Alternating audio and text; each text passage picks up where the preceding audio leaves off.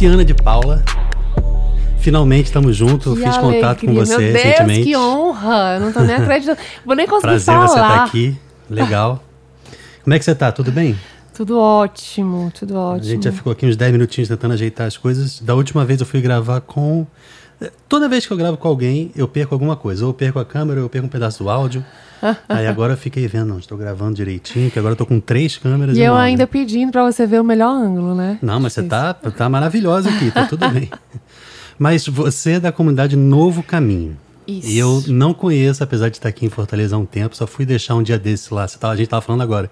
O Davidson fez uma apresentação lá Isso. e eu tinha que deixar alguma coisa com ele para ele levar pro Rio, porque eu sou do Rio e aí tem meu estúdio lá com o pessoal. Aí você estava dizendo que você conheceu o André, né? Conheci o André, Cavalcante. maravilhoso, maravilhoso, mora no meu coração. Um beijo pra ele. E o. Você não chegou a entrar lá? Não, eu entrei em um monte de gente e tal, aquela coisa, festa, pessoal entrando e saindo. Eu achei legal a comunidade, um clima legal, rolando um som é, e um tal. movimento bacana. Quero conhecer. Eu ainda não, Ai, te convido não demais. Conheço. Você tem que ir lá conhecer a nossa capela. Eu já tô no Novo Caminho há 23 anos. Caramba, é mesmo? Mas você não tem não isso vou, tudo? Eu não vou te revelar a minha idade. Eu não vou te dar 25, esse gostinho. 26 Pois é, eu entrei recém-nascida, praticamente. Então, a comunidade tem 27, eu, tenho, eu estou a 23. Aham. Então, foi o meu, foi onde eu me criei, né? Sim. meu lar, né? Meu, minha casa.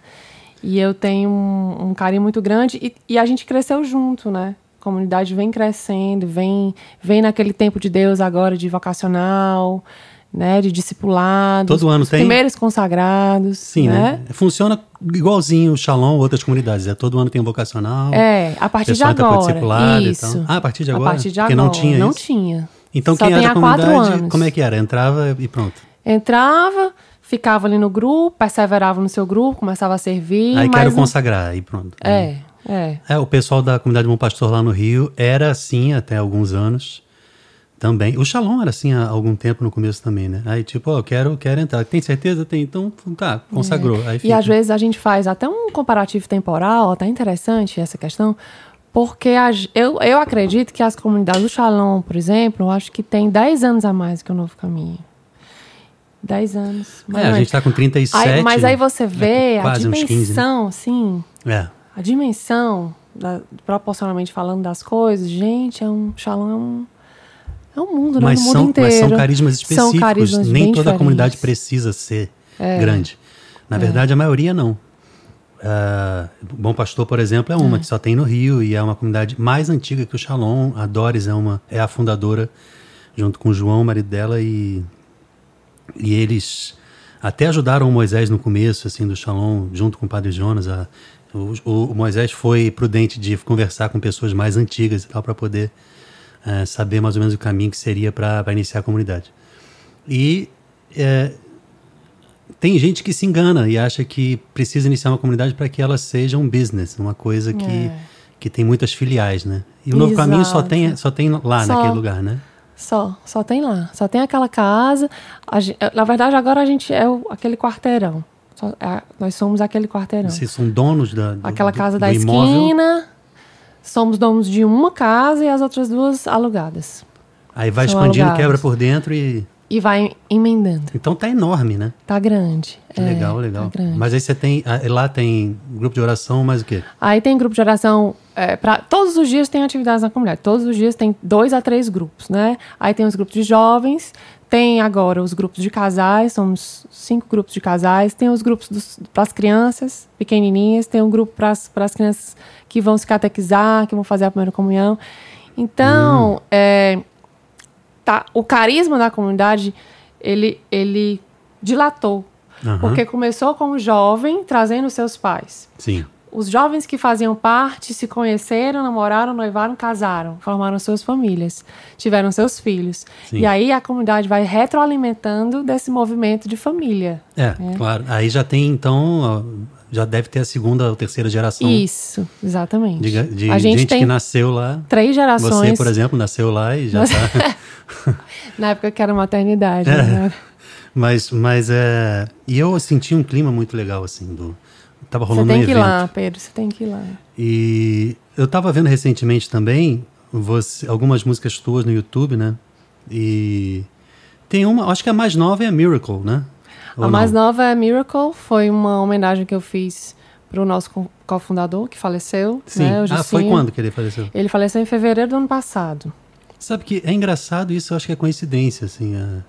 Eu, desde o ano passado que tinha pensado em iniciar esse podcast, uma das pessoas eu queria conversar com ele, apesar de Com não conhecer pessoalmente. Mas é interessante a sincronicidade, assim, né? Acabou Maravilhoso, meu, meu, meu Como é que é a paizão, história meu- dele de fundador, de, de início? Ele, na verdade, a fundadora da- do Novo Caminho é a Helena Serpa, né? Tia Ah, é? Helena Serpa, que perdeu um filho no acidente de carro. E aí, dessa perda desse filho, os jovens foram para dentro da casa dela. E ela consolava os amigos, consolava a família. E aí, ela teve, já vinha da- na, na renovação carismática. E ela foi para um congresso em São Paulo. E nesse congresso em São Paulo, lá em Cachoeira Paulista, é, uma pessoa proclamou no ouvido dela que ela tinha um serviço muito além do que os olhos dela podiam alcançar com Na os Canção jovens. Isso. Interessante, né? A primeira coisa o Moisés, que também se apoiou muito no, no, no. Exato. Então, é, ela voltou de lá e oficializou esse movimento que já estava acontecendo naturalmente, né? Começou no salão de festa da casa dela. Que ela já fazia grupo de oração em casa Ela fazia em casa. Ela fazia em casa. E aí, desse grupo de oração no salão de festa da casa dela, não cabia mais, né? E aí ela foi para uma comunidade chamada Casa do Evangelizador de Nazaré, que já era uma comunidade que existia. E aí aquele grupo dela ficou fazendo parte daquele movimento. A comunidade era mais de gente mais idosa. E aí a gente utilizava na parte da noite, né? Porque aí era um movimento só jovem. Ah, sim. E aí nós passamos até de 94 até 2002 nessa casa. Foi quando Então você Deus... pegou o comecinho mesmo, Peguei, né? peguei o comecinho, morro de saudade também. Morro de saudade. Mas Então, era bem diferente do que elas? Era. Eu acho que eu tenho saudade também da adolescência, Ah, né? sim, é. De todos os que passaram. Muita gente Uhum. passa, É. poucos ficam, né? É. Muita gente passa. Dá essa nostalgia. Assim, ah, é fulano, É. gente encontra na rua. Aí a pessoa diz assim, você ainda tá lá? Eu disse, tô, ainda É. tô lá. Né? Então, a gente, ela recebeu esse chamado maior e aí a gente foi formar a nossa comunidade. Deixou de ser grupo, né? E aí foi ser comunidade católica missionária Novo Caminho. E a gente tá naquela casa até hoje. Aí a gente foi quebrando as paredes, como você falou. Foi quebrando as Mas é paredes. muito interessante isso. Mas sem aquela necessidade de, poxa, precisamos abrir um outro endereço e tal. Não, não. A questão não é bem essa. Nunca foi. Tanto é que o, o, o, o lema né, do coração dela, que ela sempre fala, ela diz: o caminho é caminhar. Né? Tão óbvio. É. Né? Mas às vezes a gente antecipa tantas coisas, a gente quer vislumbrar coisas que são, na, na verdade, da nossa humanidade, não é o que Deus quer. É como você disse, hoje eu sinto muito a minha missão, o meu serviço. É, ele é muito mais de perto do que dilatado na multidão. Ele é muito mais, eu conheço muito mais os milagres vivos que acontecem na vida das pessoas que me escutam, né? Que participam das minhas lives, que participam dos meus momentos de adoração. Eu conheço a vida das pessoas. É tão interessante isso. Os testemunhos são muito próximos, sabe? Sim. E, e eu vejo hoje, eu percebo hoje essa diferença e até uma inquietação que eu já tive de, de, de entender mesmo que as missões são diferentes. Justamente, É. quer dizer, a- então você percebe que a coisa, o- a tua evangelização é um relacionamento próximo com aqueles que, que, que se interessam e que se atraem pe- pelo que você faz. E É. aí a tua missão também abrange conhecê-los, né? Isso. Mais do que números. Então, eh, se você se preocupa com número, ah, tô com poucas visualizações no meu Não, clipe ou no é. meu poucos comentários ou É. o que, que tem uma função se você mirar para o bem, é, eu preciso atingir um milhão de pessoas, porque aí um milhão de pessoas vão. Ok, Não, é lícito, mas, é válido, mas, mas é. não é sempre assim, É, né? Mas isso não pode nos frustrar. Os números não podem falar mais do que as vidas. Sim, com certeza. É. Os números jamais. Então tem que ser realmente assim. Se você não focar e se você se perder nisso, eu acho que você até já fez uma. Gravou alguma coisa sobre isso, sobre o que, a- o que a gente está vivendo, essa expectativa digital que a gente vive É, todos os dias. É, falando no carro, Esse imediatismo do elogio, da coisa, da curtiu, curtiu, ai, não curtiu, ai, não prestou, não. Não, não é assim. né? É, eu tenho até saudade de fazer esses vídeos de novo. assim, Gente, falando a gente tem que respirar mesmo e ver a realidade do que está acontecendo na vida real, porque a vida real é carne. É, né? É, é- Carne. é, são- são- é saber separar. Então, o meu trabalho, ou o trabalho das pessoas, cada vez mais é dentro do aparelho. Ok. Mas a dependência de reconhecimento, ou de sucesso, ou de elogio, ou de É. aplauso, ou de visualizações, porque o aplauso digital é numérico, né? Numérico. Então, ah, tem muita gente É me quase vendo. robótico. Não deve ser É. pro teu ego. Isso. Não deve ser um reflexo de, de quem você é. Isso. mas ah, ou, ou o dinheiro que você ganha. Então são, são vertentes que precisam ser separadas, mas você entender. Eu tenho que fazer o meu trabalho bem. E se ele tem poucos números e a função é atingir muitos números, então eu preciso saber estrategicamente me posicionar melhor. Mas por que é, eu- o trabalho visa a resposta visual das pessoas? Isso é uma coisa. Outra coisa, eu preciso ser elogiado, eu preciso ser querido, É, eu preciso exatamente. que tem a ver com, com a vaidade ou com o desejo de, de ser amado, né? Isso. E, e aí As nossas é carências. o que mais né? acontece, né? Tem Instagram aí de, de, de meninas que ficam, não dizem nada, mostram o corpo e tem milhões de seguidores. É, Pra quê? exatamente. A gente sempre. Eu procuro sempre ver. é, e é o combustível pelo qual eu, eu, eu sigo, porque você, mais do que ninguém, deve saber que não é fácil. A gente. É a gente complicado. é muito difícil a gente a gente servir a gente a gente tá nesse nesse processo de doação é na carne eu, eu vivo primeiro que eu canto Uhum. É impressionante. Eu não sei sentar e, e juntar palavras que rimam e fazer uma música. É. Eu fecho meus olhos, as lágrimas caem porque eu vivi aquela letra que. Isso que, é essencial, a unção, né? Eu tava falando isso com o de Fábio, não sei se você viu a última vez que eu, eu conversei com ele aqui. E eu tinha perguntado a opinião dele sobre o que é que ele diz ser unção. Porque às vezes as pessoas confundem, e eu mesmo Isso. já confundi muitas vezes. Mas. Não, ele não explicando especificamente, mas passou pela, pela coisa que você deve ter a técnica, deve dominar o ofício, seja um instrumento, ou a voz, ou a comunicação, seja qual for a dança, a arte, o teatro, a locução. E, e, e a, a espiritualidade não descarta a parte técnica, mas Sim. a parte técnica sem espiritualidade, no caso de artista cristão, não, É, não, perde. não, não é completa, porque a gente faz só a mecânica da coisa, mas a gente precisa levar o evangelho. Para levar o evangelho, você precisa viver o evangelho, para acreditar naquilo. Então, é uma coisa que parece meio mágica, né? É, é sobrenatural. Mas, mesmo. mas é porque porque Deus fez a gente assim. A gente tem intuição, a gente tem a capacidade de entender que que é, existe o Criador, existe algo acima de nós. né? Que- então essa esse invisível precisa ser exercitado, né? Por nós. Você falou uma coisa muito interessante. é, eu estou num momento agora que é exatamente Deus tem me pedido para desbravar mais. Com- o que é esse desbravar mais? É exatamente o que você disse no tocante a, a, a se colocar de uma forma diferente. Porque a missão também ela tem ciclos. Né? E eu Sim. percebo claramente o encerramento de um e o início de outro. Né? Esse ano de 2020, eu terminei 2019 gravando um, um clipe novo, né? vai sair uma música nova de uma vivência de um deserto. Opa, vamos lá. Deu certo? Eu acho que sim. Tem um no break aí. De uma vivência de um deserto de solidão, Sim. né? Tem aqueles momentos de deserto de, que a gente se sente árido, tem os momentos, enfim, desertos mil. Mas esse eu senti solidão. Solidão, me senti muito só. E aí eu fiz essa música, é, testei essa música, né? Fiz os corações de cobaia no último Evangelizar, que teve aqui em Fortaleza, um Evangelizar que acontece no Aterro da Praia de Iracema. Ah, E é tão interessante, parecia que as pessoas já conheciam. eu fui a um evento que eu não Sabe? sei se é esse que teve o Padre Antônio do, do Shalom, teve a irmã Kelly. Não, esse é com o Padre Reginaldo Manzotti. Ah, Esse que eu fiz. Ah, sim. Foi com, com ele. E as pessoas pareciam que já sabiam da letra, né? Ah. Já, já conheciam aquilo ali. E aí aquilo me deu uma certeza muito grande. E aí eu fui gravar o clipe no final do ano. E eu vou te contar a história de como foi a gravação desse clipe. sim.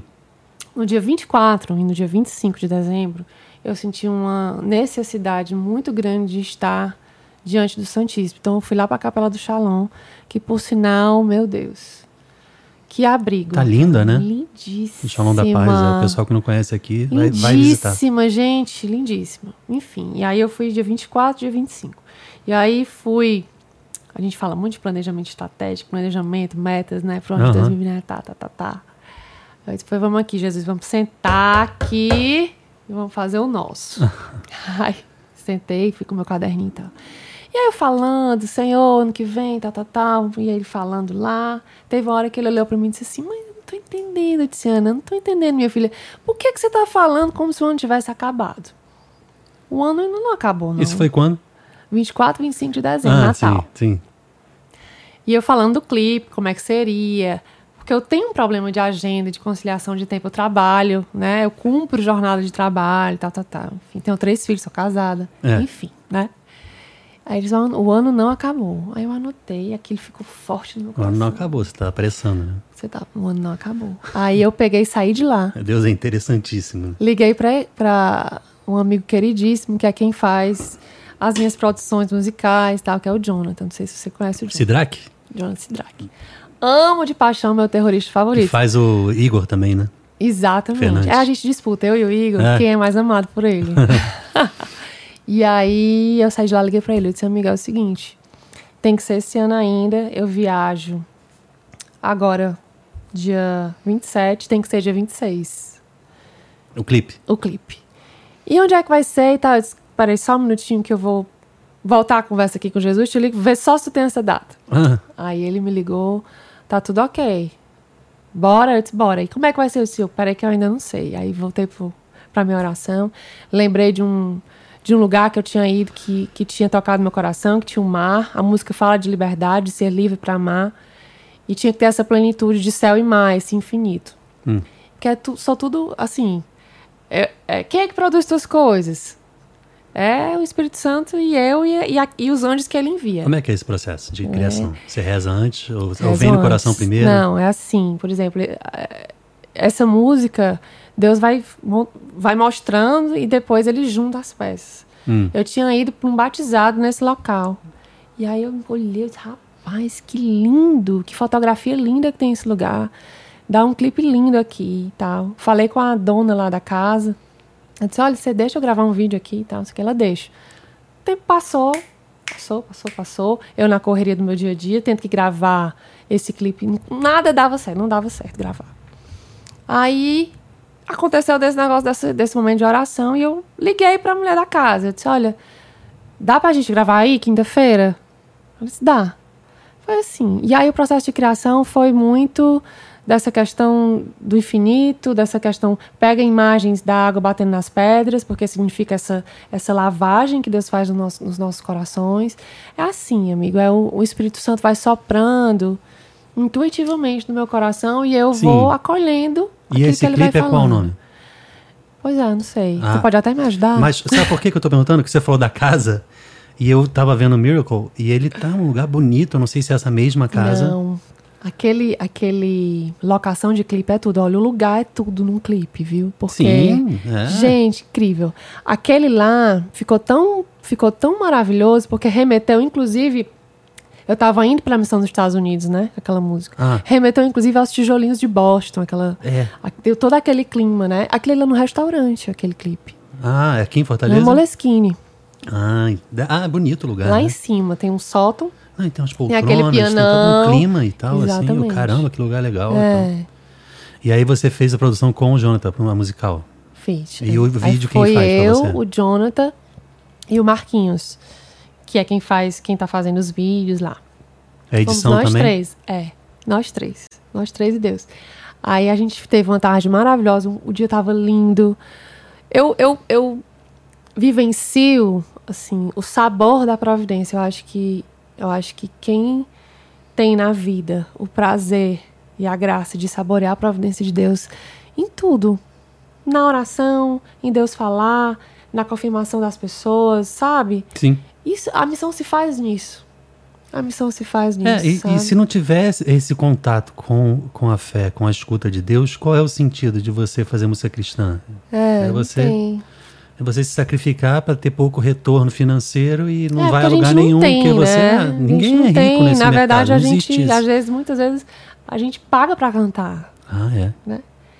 Ah, Paga certeza. estar. Se você for botar na, na ponta do lápis mesmo, você gasta muito mais. né? É, exatamente. E a intenção é que a gente possa, sim, ah, poder, a gente possa alcançar um nível de estabilidade para que você possa dedicar 100% É. à missão. Você precisa pagar suas contas. Então, tem gente que tem essa besteira de achar que não pode trabalhar com evangelização, né? Porque uma coisa é uma coisa, trabalho é trabalho.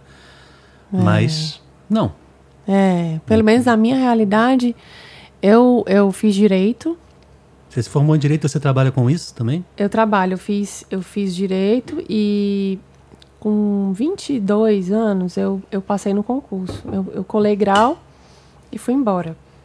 Fui embora para Brasília. Ah, E aí eu já tava noiva, né, e tal, aquela coisa toda.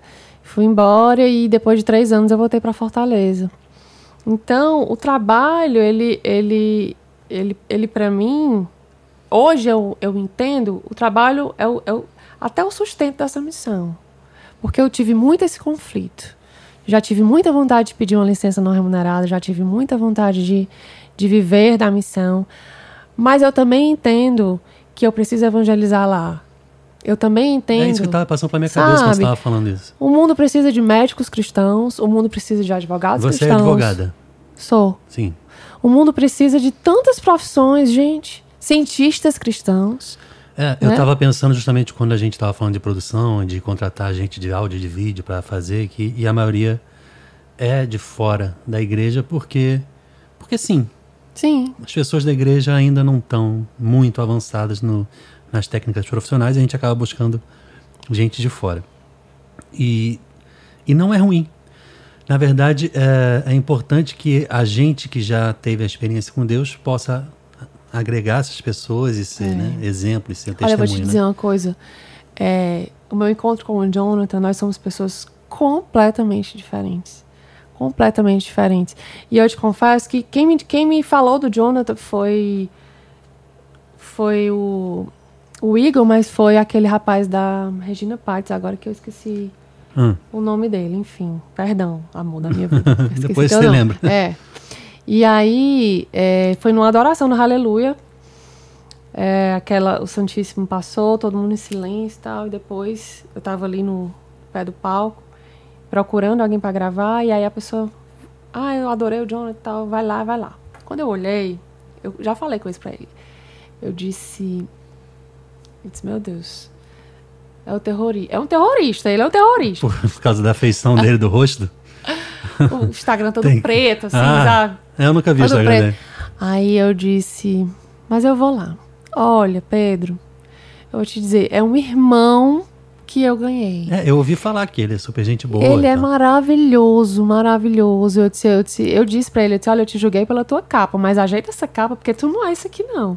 Né? Ah, mas aí atrai outros, É, né, também, né? exatamente. E aí, eu- o que eu queria reforçar é que ele, totalmente fora desse meio, é, foi, foi, foi gravar, a gente gravou o CD Nasci Pra Te Adorar, e nós tivemos momentos de oração lindíssimos, de- dos dois sentados, chorando, sabe? Chorando, depois de, da exaustão, assim, de, de trabalhar junto e tal, e, e ele dizer que aquela música tocou profundamente, e que o coração dele foi tocado.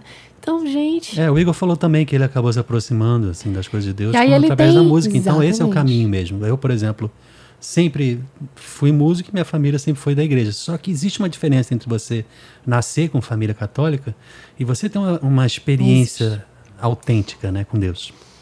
Então, sempre fui à missa, sempre comunguei, sempre tudo, blá blá blá, nunca faltei. tá? Mas eu fui ter uma experiência de verdade, espontânea, individual, marcante, diferente, na fase adulta da minha vida, depois que eu entrei pro Shalom.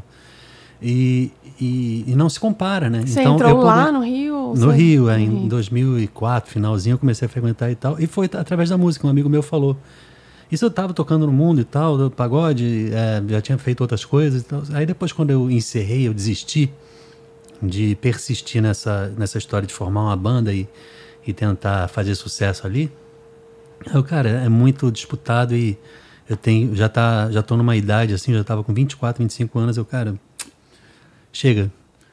porque eu vou ficar velho e vou ficar duro aqui, eu preciso trabalhar. Mas, ao mesmo tempo, um amigo meu falou: Você me ajuda então a tocar com o pessoal do Shalom, num coral que eu estou formando lá, para poder fazer uma, uma cantata de Natal. E que a partir. Foi, foi 2004, se não me engano, ou foi 5. Eu sei que em 2004 eu já, já estava assim, perto, já tinha visto umas peças do Shalom, então não me lembro direito o ano, mas eu acho que foi 2005.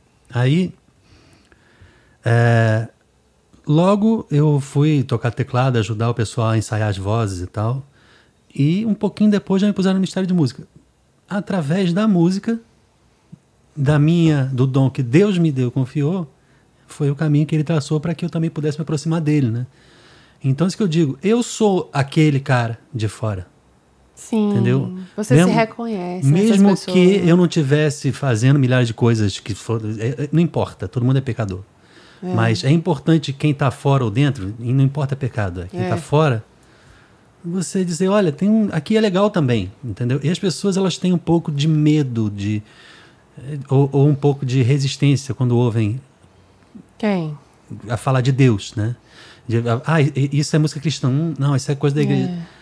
Mas, e, e, o nosso trabalho é mostrar que não não não você é assim. Você hoje precisa, produz né? mais, né? Você, você, você produz mais, né? Isso hoje. Eu produzo você música para quem quiser, o artista. E esse trabalho quiser, que então. você faz com o André, ele fica lá no Rio, aí como é, é porque a gente abriu o estúdio no Rio, na verdade eles tinham um estúdio lá no, no Rio Mar, lá no que, que existe ainda, só que depois a gente formou uma sociedade, eu, ele e o Guga, o Gustavo Essinger, que é o baixista, e a gente abriu o nosso estúdio que a gente chama de A Fábrica, né? A Fábrica Produções.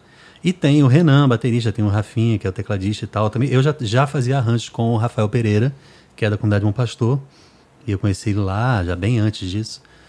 Mas eu, eu, a gente resolveu, vamos abrir o estúdio e, e ficou sendo a nossa casa, o nosso, nosso grupo, é, os cinco, né? Mas só eu, André e Gustavo somos os donos do estúdio. Eu estava até conversando com o André no dia que a gente foi jantar, ele me perguntando como é que era o processo, o meu processo de composição, né?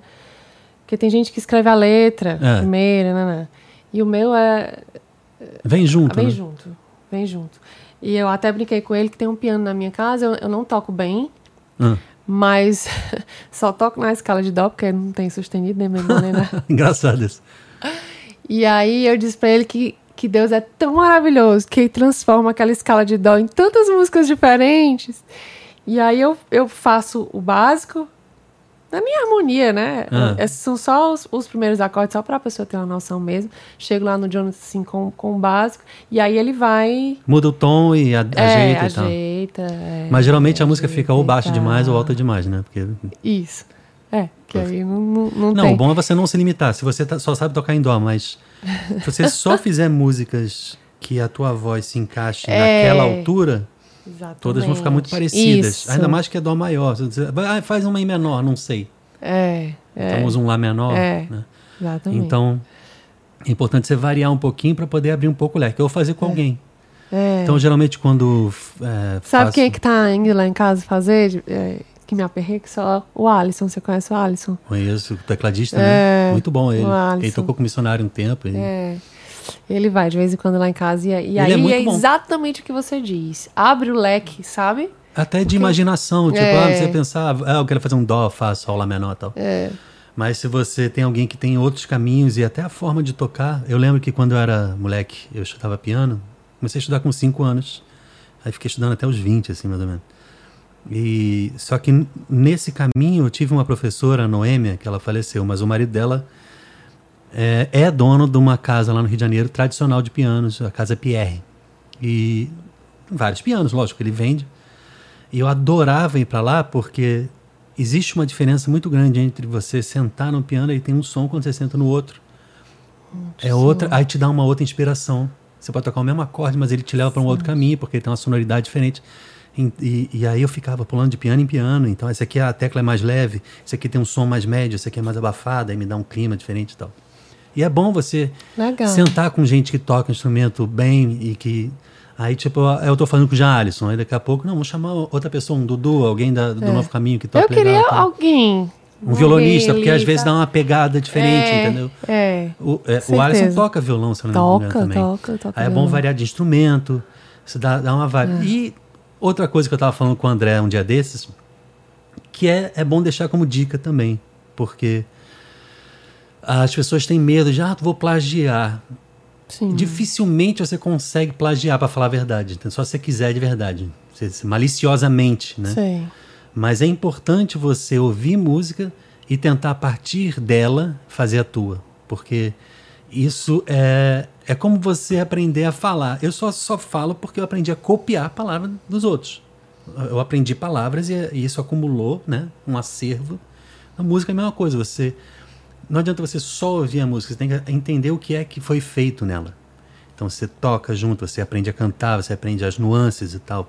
O Igor, por exemplo, ele quando ele ouve um, um melisma, uma, uma técnica vocal diferente, ele fica em casa naquele trecho, repetindo, cantando. A Ingrid, irmã dele, cala a boca, pelo amor de Deus, tipo, porque ele fica ah, ah, fazendo direto. Mas é bom porque aquilo se torna É. um, uma parte da tua gramática, do teu acervo, entendeu? Então, quando você for compor música, é, bota alguma outra, ou algumas outras Isso que você falou é tão interessante, tão interessante, porque quando eu chego lá, é, que ele me mostra algumas referências, assim, fico impactada com a quantidade de, de, de- Gente, é uma imensidão. A música. E a música cristã mesmo. Ah, sim. Internacional, cada coisa linda. É. Né? Cada coisa. Eu fiquei. eu E fico- nenhuma delas é original, fala a verdade, porque todas são Gente! cópias de outras, na verdade. Eu fico assim, é uma infinidade, realmente. Mas é, e, É. e- e não dá pra gente parar de ouvir. Eu tive uma fase longa. Você deve escutar muito, né? Pois é, mas eu tive uma fase longa de. Ai, meu Deus, para, não quero escutar mais música nenhuma. Mas isso meio que uma preguiça também de saber que eu tenho equipe, que eu tenho arranjador, que eu tenho gente fazendo e que, ah, na hora eu, eu vejo. Aí eu, tipo, vou fazer um trabalho aqui, dou uma vida, ah, eu quero essa aqui. Aí a gente cria junto o arranjo. Mas não é positivo. Certo é você, pelo menos, estar a par do que, do que foi lançado de importante. É lógico que, por Sim, exemplo, o mercado sim. americano tem uma centena de coisas que lança toda semana. Não dá pra você saber tudo e nem precisa. Mas as mais, os, os top 20 do Você tem que Billboard. saber, né? Tô falando de música americana, mas você pode ver música brasileira ou qualquer outra. Sabe, porque tem novidade ali. E esses caras, eles não fazem qualquer coisa. Entendeu? Sim. Desde a da escolha do- dos profissionais, dos instrumentistas, a forma de tocar, as referências. Eles pegam umas 10, 15 músicas diferentes para poder ter várias referências e nascer uma nova. E é lógico que tem inspiração do compositor, e, e não é só um, É. entendeu? Não é a, a- a- em geral, por exemplo, sertanejo tem, o pessoal tem feito muito isso, grupo de composição. É, exatamente. Eu tenho um amigo que é casado com a Ana Clara. Não sei se você conhece a Ana Clara, apresentadora do Viver pela Fé, que Sim. era o- o Ítalo, né? Ah, sim. O Ítalo, ele faz parte de um... Tem um grupo de composição e eles se reúnem, vão para São Paulo, e aí sentam, fazem tipo um- uma convenção, né? Para poder Exatamente. pôr e tal. E dali saem sucessos nacionais que o pessoal canta e... Mas as tuas músicas é só você que compõe ou você já pensou em fazer ou Eu- pegar a composição dos outros pra pra gravar? Pronto, eu, eu- os, os dois trabalhos que eu fiz foram só. Sozinha, né? Sim. Compondo sozinha. Você tem dois álbuns e os Tenho dois foi você sozinho. É, sozinha. Mas é, eu tive uma experiência muito interessante, inclusive com o Alisson. A gente fez uma trilha sonora para a Paixão de Cristo, né? Foi uma experiência de compor para, né? Aham. Diferentemente da que eu te disse que, que é a genuína minha. Então, assim, sentar, tá aqui o texto, Aham. tá aqui os momentos, você vai compor música para a cena do, da, do- da crucificação, você vai compor música para a cena do cego de Jericó, você vai compor uma música tal, tal, tal. Foi uma experiência riquíssima. Riquíssima, sabe? Um aprendizado e tanto. Então Caramba, a gente dar um sentou na minha casa. toda, né, sozinho. É, sentou na minha casa. Eu gosto de sentar no chão, sentei no chão, ele ficou no piano. Eu, a Babi e ele, e o Magno, que é quem escreveu né, o roteiro da Paixão de Cristo, lá da, da gente. E foi uma experiência incrível, porque o Espírito Santo agia em parcelas e quando juntava, dava uma canção. Soprava aqui, soprava aqui, soprava aqui. Aham. Foi, foi é incrível a gente viver isso, né? Com certeza, tem um grupo de composição que a gente faz de cada cinco anos pro Shalom, né? Que é para os álbuns de comemoração. Aqueles álbuns que vocês fazem, a gente fez né? o último 35 anos, vai fazer agora. Ano que vem já, já vai compor para 2022 lançar, que é o 40 anos. E eu tive essa experiência no Shalom 30 e no Shalom 35. No Shalom 30 eu compus e gravei voz. 35, eu também produzi. Então a gente compôs, eu pude gravar vozes também e, e produziu o álbum. Mas e, e, é engraçado essa pedagogia de Deus comigo, porque eu, eu vou subindo escadinha. Se eu tivesse pego a produção no 30, talvez eu tivesse ficado desesperado. Mas da composição em si, é muito bom você estar tá com gente que você ama, uhum. num lugar como a diaconia, numa capela, autoridades ali que, que podem te ajudar a, a emergir na oração de uma maneira é. bem consistente, apropriada, e, e, emoções e tal. E a partir daquele clima, dentro da oração, a gente começa a tocar um instrumento e a música nasce. E aí, é. lógico que foi dado um direcionamento antes, a gente precisa fazer músicas disso, isso, isso. Agora a gente vai fazer, por exemplo, a gente vai fazer o Glória. Então a gente já sabe que tem um caminho, ou vai fazer o Santo, ou vai fazer o Kyrie. Então, é. mas... É, incrível, olha. Incrível. Juntar a fé com a razão, né? Você precisa ter um preparo e depois... É aquilo que a gente estava falando, né? É. Você, você une a, a, técnica, né? Você une aqui, mas você, você tem que elevar a sua espiritualidade ao máximo. Deixa eu só ajeitar essa técnica. Eu já estou aqui, né? Daqui a pouco Não, é sem assim, querer, ó. todo mundo faz ó. isso. É. Todo mundo faz isso. É porque também esse microfone fica no rosto, as pessoas ficam meio assim, querendo falar assim, do lado. É. Mas, Mas, pode falar. Enfim, é, eu vou colocar meu nome na lista, na lista tríplice da sua. Da sua. Da minha? Da sua dos escolhidos, né? Acho que você escolhe gente hoje pra, pra gravar. Você gravar não grava todo mundo, né? Não, é quem, quem quiser, na verdade. Não é. Não sou eu que escolho. Eu, eu tô te deixando em maus lençóis, você não, vai cortar essa parte? Não. Na verdade, muita gente acha que eu só faço artista do Shalom. Eu achava que você só fazia e... Shalom. É interessante, até é, o pessoal da fábrica, junto comigo, a gente tem acho que todos os principais artistas católicos têm pelo menos alguma coisa que a gente fez. Ou gravou um instrumento, ou mixou, ou gravou uma voz, ou produziu um álbum inteiro, ou fez um arranjo para alguém.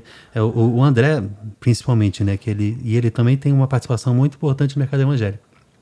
Mas eu, como sou do Shalom, é, acaba puxando. Acaba que né? eu vou fazendo todos os artistas praticamente, né? Com exceção de um ou outro que, que é mais específico. Por exemplo, o Alto Louvor, que é, que é swingueira, então Sim. aí eles fazem lá, e, e é óbvio, porque é, é, mais específico lá da área deles. Mas é, fácil de fora, é, canção nova, a gente.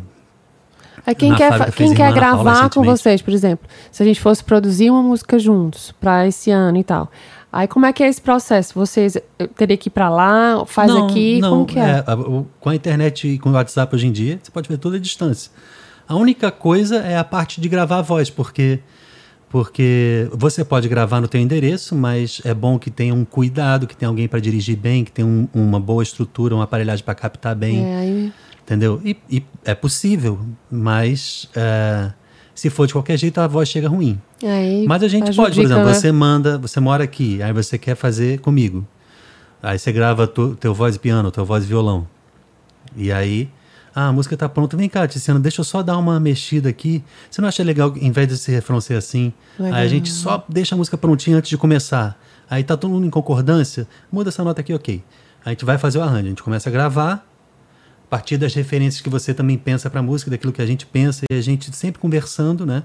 Então o papel do produtor musical mais importante é esse, é ser o mediador com o artista e com a equipe. E aí botar a coisa para acontecer do melhor jeito possível e com a visão de que não, desse jeito aqui vai dar certo. Aí a gente começa a gravar e tal, quando o instrumental tá pronto, você ouve, gostou, é isso mesmo, né? Ah, não sei, não, mas acredita. Muitas vezes acontece vezes isso, entendeu? Né?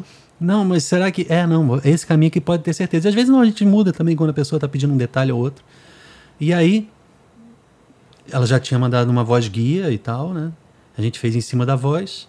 Aí, grava a voz. Você quer ir para o nosso estúdio? Ah, não sei, blá, blá, blá. Então, não, eu gravo aqui. Então, o teu estúdio é bom? Faz o seguinte: vê se você arruma o microfone tal, com a equipamento tal, um pré, não sei o quê. E aí, gravou direitinho, chegou a voz para a gente direitinho, tá tudo certo? Ótimo. A gente pega mixa, edita, afina, tá tudo certo, entrega masterizado para você você tá com a tua música pronta. Então, qualquer um. E acontece muito, mas eu passei alguns anos da galera achando que eu só fazia pro Shalom porque faz parte da minha é. identidade também como, como uh, membro de comunidade, né? Assim, eu sou da obra, mas, Mas eu sou criado no Shalom, as pessoas têm o Shalom como Você referência. conheceu né? a, a Cibele no Shalom, não? A Cibele é minha esposa. Você conheceu no Shalom? Ah, sim. Ah, claro que você sabe que é minha esposa, né? Eu entendi a pergunta agora. Ah, eu conheci a Cibele, sim, no Shalom. É na época do Missionário Shalom, que ela era backing. E aí, é, em 2008, primeira vez que a gente se falou e tinha um show na Canção Nova, que teve um raléu, teve o único raléu que teve lá. E aí depois a gente nos falou mais em 2009, vi de novo aqui no Aleluia de Fortaleza, e ela foi pro Rio, em missão. E aí a partir de lá, a gente construiu uma amizade tal, conviveu muito, e um ano depois, um ano e pouco depois, aí a gente começou a caminhar e namorou.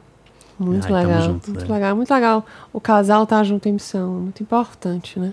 É, pra Muito mim, assim, o- e eu, eu tinha uma namorada de anos Às vezes a anos gente não e- consegue nem imaginar como seria se não, como seria, porque tem muitos casais que vivem uma realidade diferente. É, nossa. exatamente. Muitos, E eu tinha que só a isso. esposa, tá? Só o esposo. Eu tinha isso e a minha namorada, na ocasião, ela não não gostava, eu já tinha levado uma vez ou outra, ela nem, nem de igreja e tal. Aí eu comecei a sentir que aquilo, por mais que eu gostasse da pessoa, não era o que Deus queria pra mim, nem era o que eu queria mais. Então comecei a pedir a Deus, me ajuda, me mostra o caminho. Eu já tô há tanto tempo com ela que eu não consigo pensar Não sabe nem como é que seria. como né? é que faz? Eu não tenho coragem, não, peraí, vamos terminar. E aí Deus foi apresentando maneiras né, e, e- e mostrando que a coisa tá na mão dele mesmo. Até que chegou um momento que, na verdade, foi ela mesma que, não, é melhor a gente terminar, cada um foi para um lado, a gente tem vidas diferentes hoje, né, diferentes. E, e pouco depois, a minha amizade com a Sibeli já estava assim, bem próxima, a gente começou a caminhar uns meses depois e tal. E, É muito bom. Eu, eu, eu também passei por essa experiência de ter um, um namorado antes do meu esposo.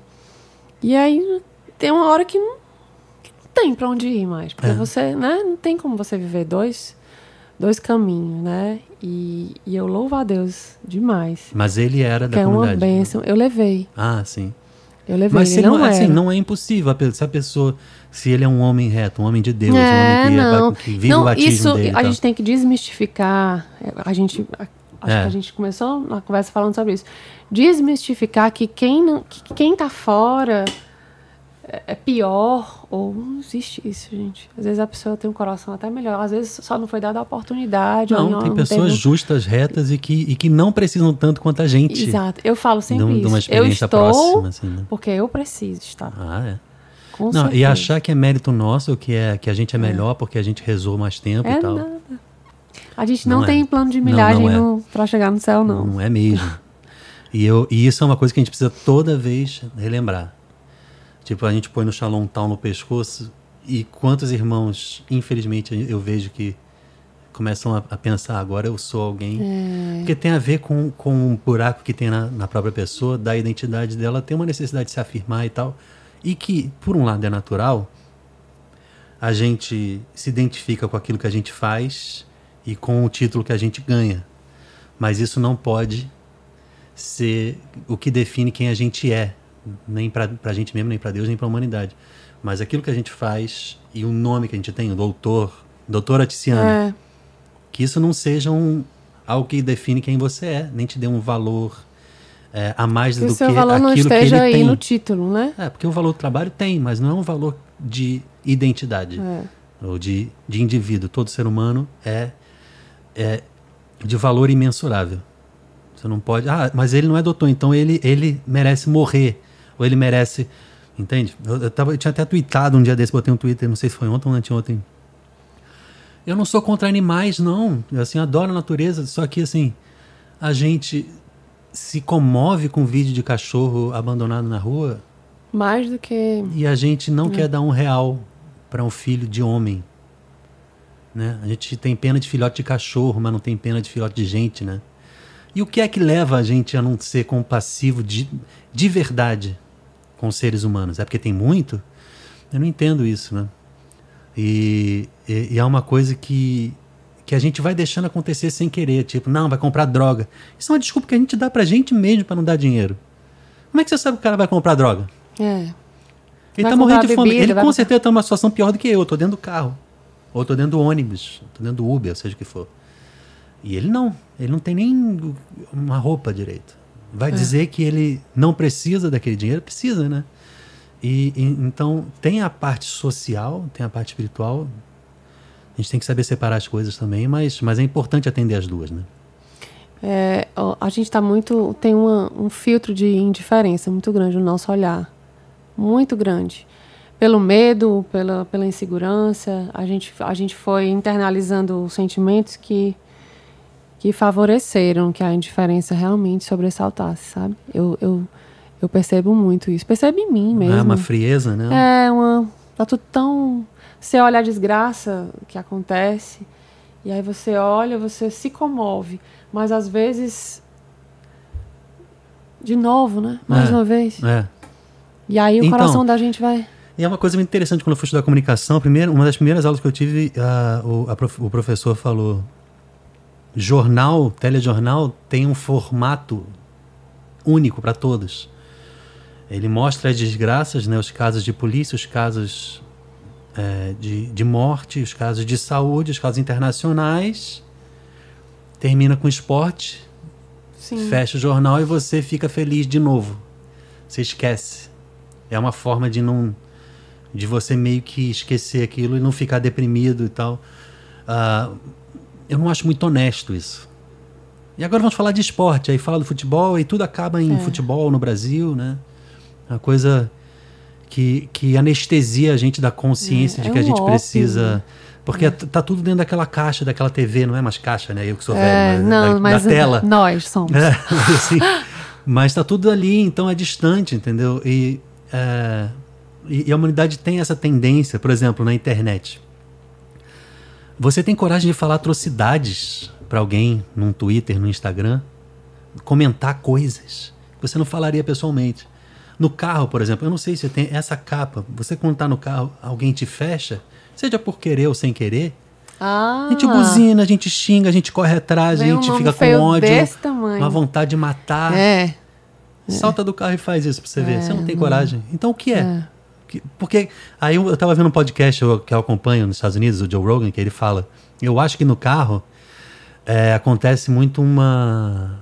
É que uma parte do cérebro, por mais que você esteja aparentemente relax, dirigindo, ouvindo seu sonzinho, tem uma parte do seu cérebro que ela está altamente ligada, porque a qualquer momento, é. se você errar, você morre. Isso.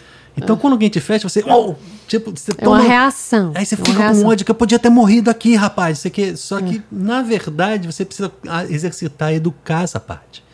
Você é. não tem que ficar profanando, murmurando, xingando, buzinando, correndo atrás. Impressionante a mudança de certos seres humanos no trânsito. Impressionante.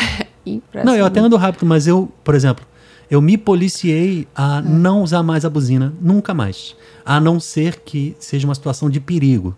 É, de alerta. Então a pessoa mesmo, vai bater né? em mim, ou a pessoa é. vai precisa prestar atenção, olhar para o carro, é. tá, mas para reclamar. Como impaciência, não, não, né? Não uso, não uso. É, tipo, o sinal abriu, ninguém se mexeu.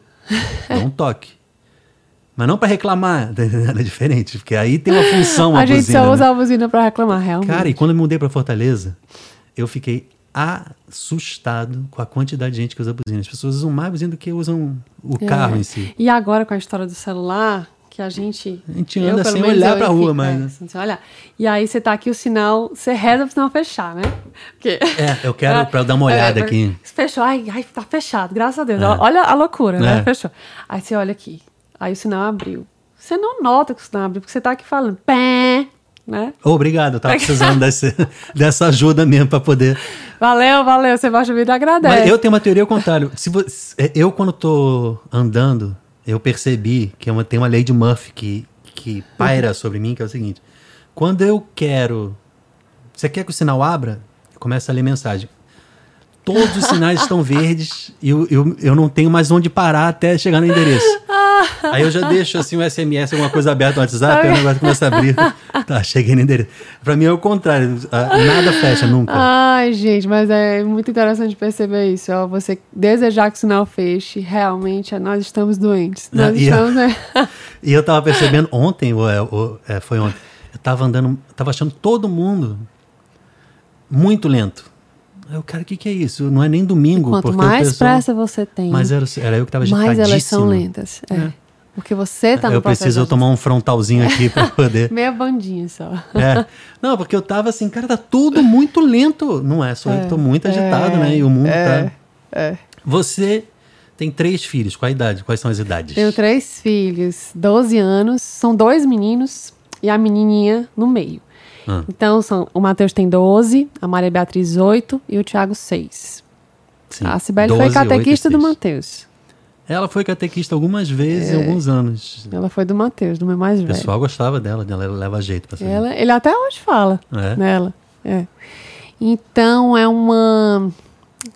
Quando eu tive o terceiro, eu achei que eu, eu fiquei esperando o, o tempo das coisas se acalmarem. Assim, sabe, de, de voltar à marcha, assim, de dar uma reduzida, sabe? Voltar para a segunda marcha. Aham. Quando eu me dei conta de que não ia voltar, disse, não, gente, é assim, agora é assim, né? É. Mas é um, é um ritmo. É um ritmo bem. bem gostoso, porque o- os, os meus filhos são, são crianças calmas. O de 12 tem, um, tem uma, uma rotina diferente, né? Porque de o de 8 e de 12 6 são mais parecidos. O, o de 8 e de 6 são. Mesma rotina, né? Assim, eles, eles são muito próximos, eles brincam juntos, ele tem um, um relacionamento de paridade Aham. que eles não têm com o mais velho. O mais velho é o herói deles. Ah. O Matheus, pra eles, é a referência deles, né? O meu irmão mais velho. Ah, do meio, como é que é o nome, né? Maria Beatriz. Ah, Maria Beatriz. Então, eles, os dois são, ficam os dois pequenos e o, e o Matheus mais já na pré-adolescência, né? Já com aquelas, É. com aquela palavrinha tédio bem me lembro, com 12 frequente anos no vocabulário dele, né? Tudo é um tédio e tal e tal. Mas são crianças maravilhosas, eles, eles muita gente pergunta como é que é, como é que eles eles sentem muita falta. Eu, eu, eu, eu escuto muito as pessoas falando isso, isso na minha vida. Como é que é? Você, você, você se ausenta muito. Como é que é isso e tal? E eu digo pra eles que os meus filhos já me conheceram assim. Mas você se ausenta muito? Você tem muito show, muita coisa? Não, é porque a minha rotina, é, a minha missão não é de show. A minha missão é a, é a missão do dia a dia. Por exemplo, eu conduzo muitas adorações, né? O- Esse carisma tem, carisma adorador tem se, se infiltrado muito dentro da minha missão. Sim. Você dá pregações também? Aí tem pregações, tem, tem as, as formações, os, nos retiros. Durante a semana, eu tenho minhas reuniões na comunidade, eu tenho a minha rotina de missionária dentro, dentro do Novo Caminho, né? Uhum.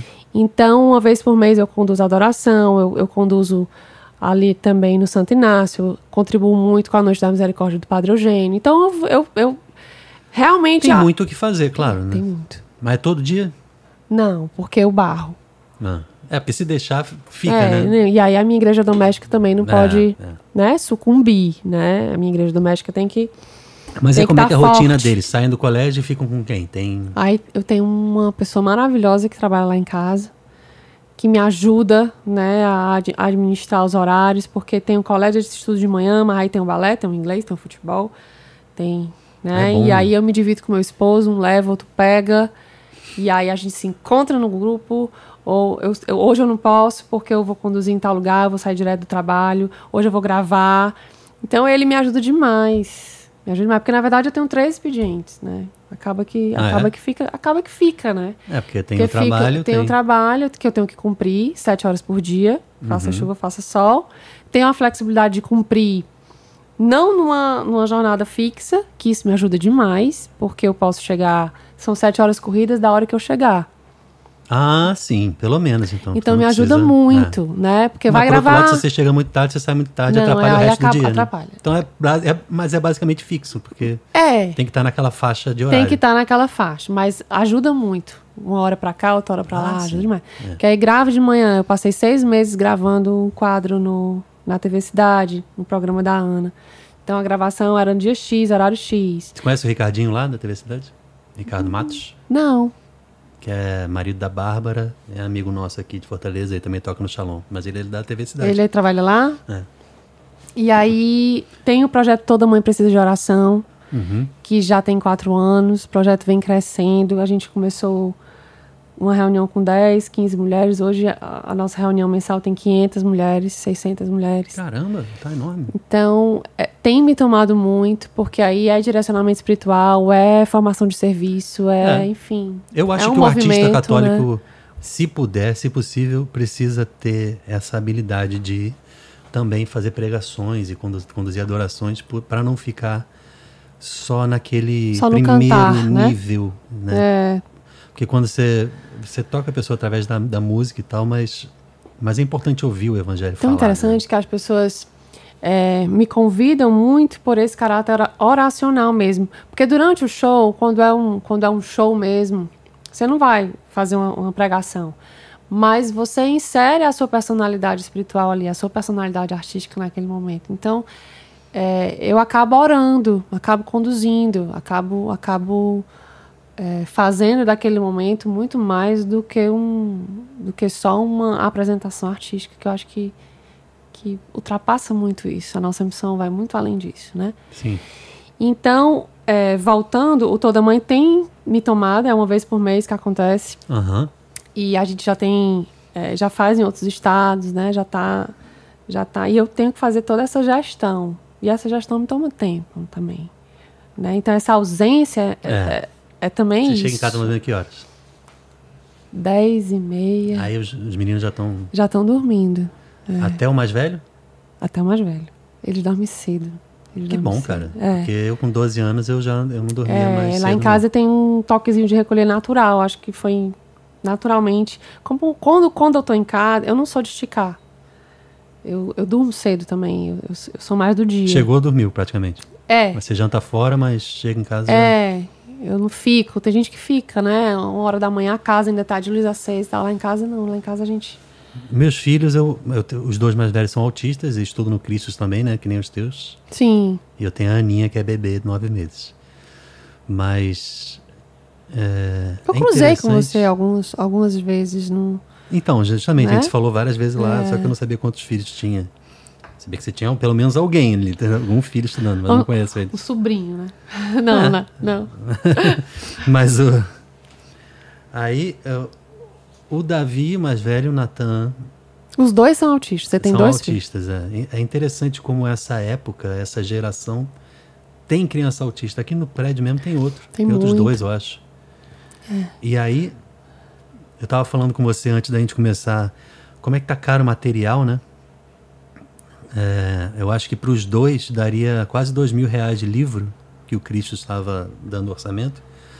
Mas no caso deles, como eles não, não usam, a gente vai gastar bem menos. Mas eu fico pensando, cara, é muito difícil esse negócio de ser de botar criança em colégio particular, né? e no difícil. Brasil ser carente de ensino público é, De bom. qualidade, Porque, por é. exemplo, nos Estados Unidos, a gente ah, rapidamente se compara com os Estados Unidos, mas, mas é uma comparação justa. É, no- nos Estados Unidos, por exemplo, eles também não, é- eles não preferem botar a criança em colégio público porque ah, nas grandes capitais existe a necessidade das camadas, das classes mais baixas é, usarem o ensino público e acaba que o pessoal fica achando que é meio mal frequentado. Mas na maioria dos lugares, não. O ensino é muito bem feito porque é um.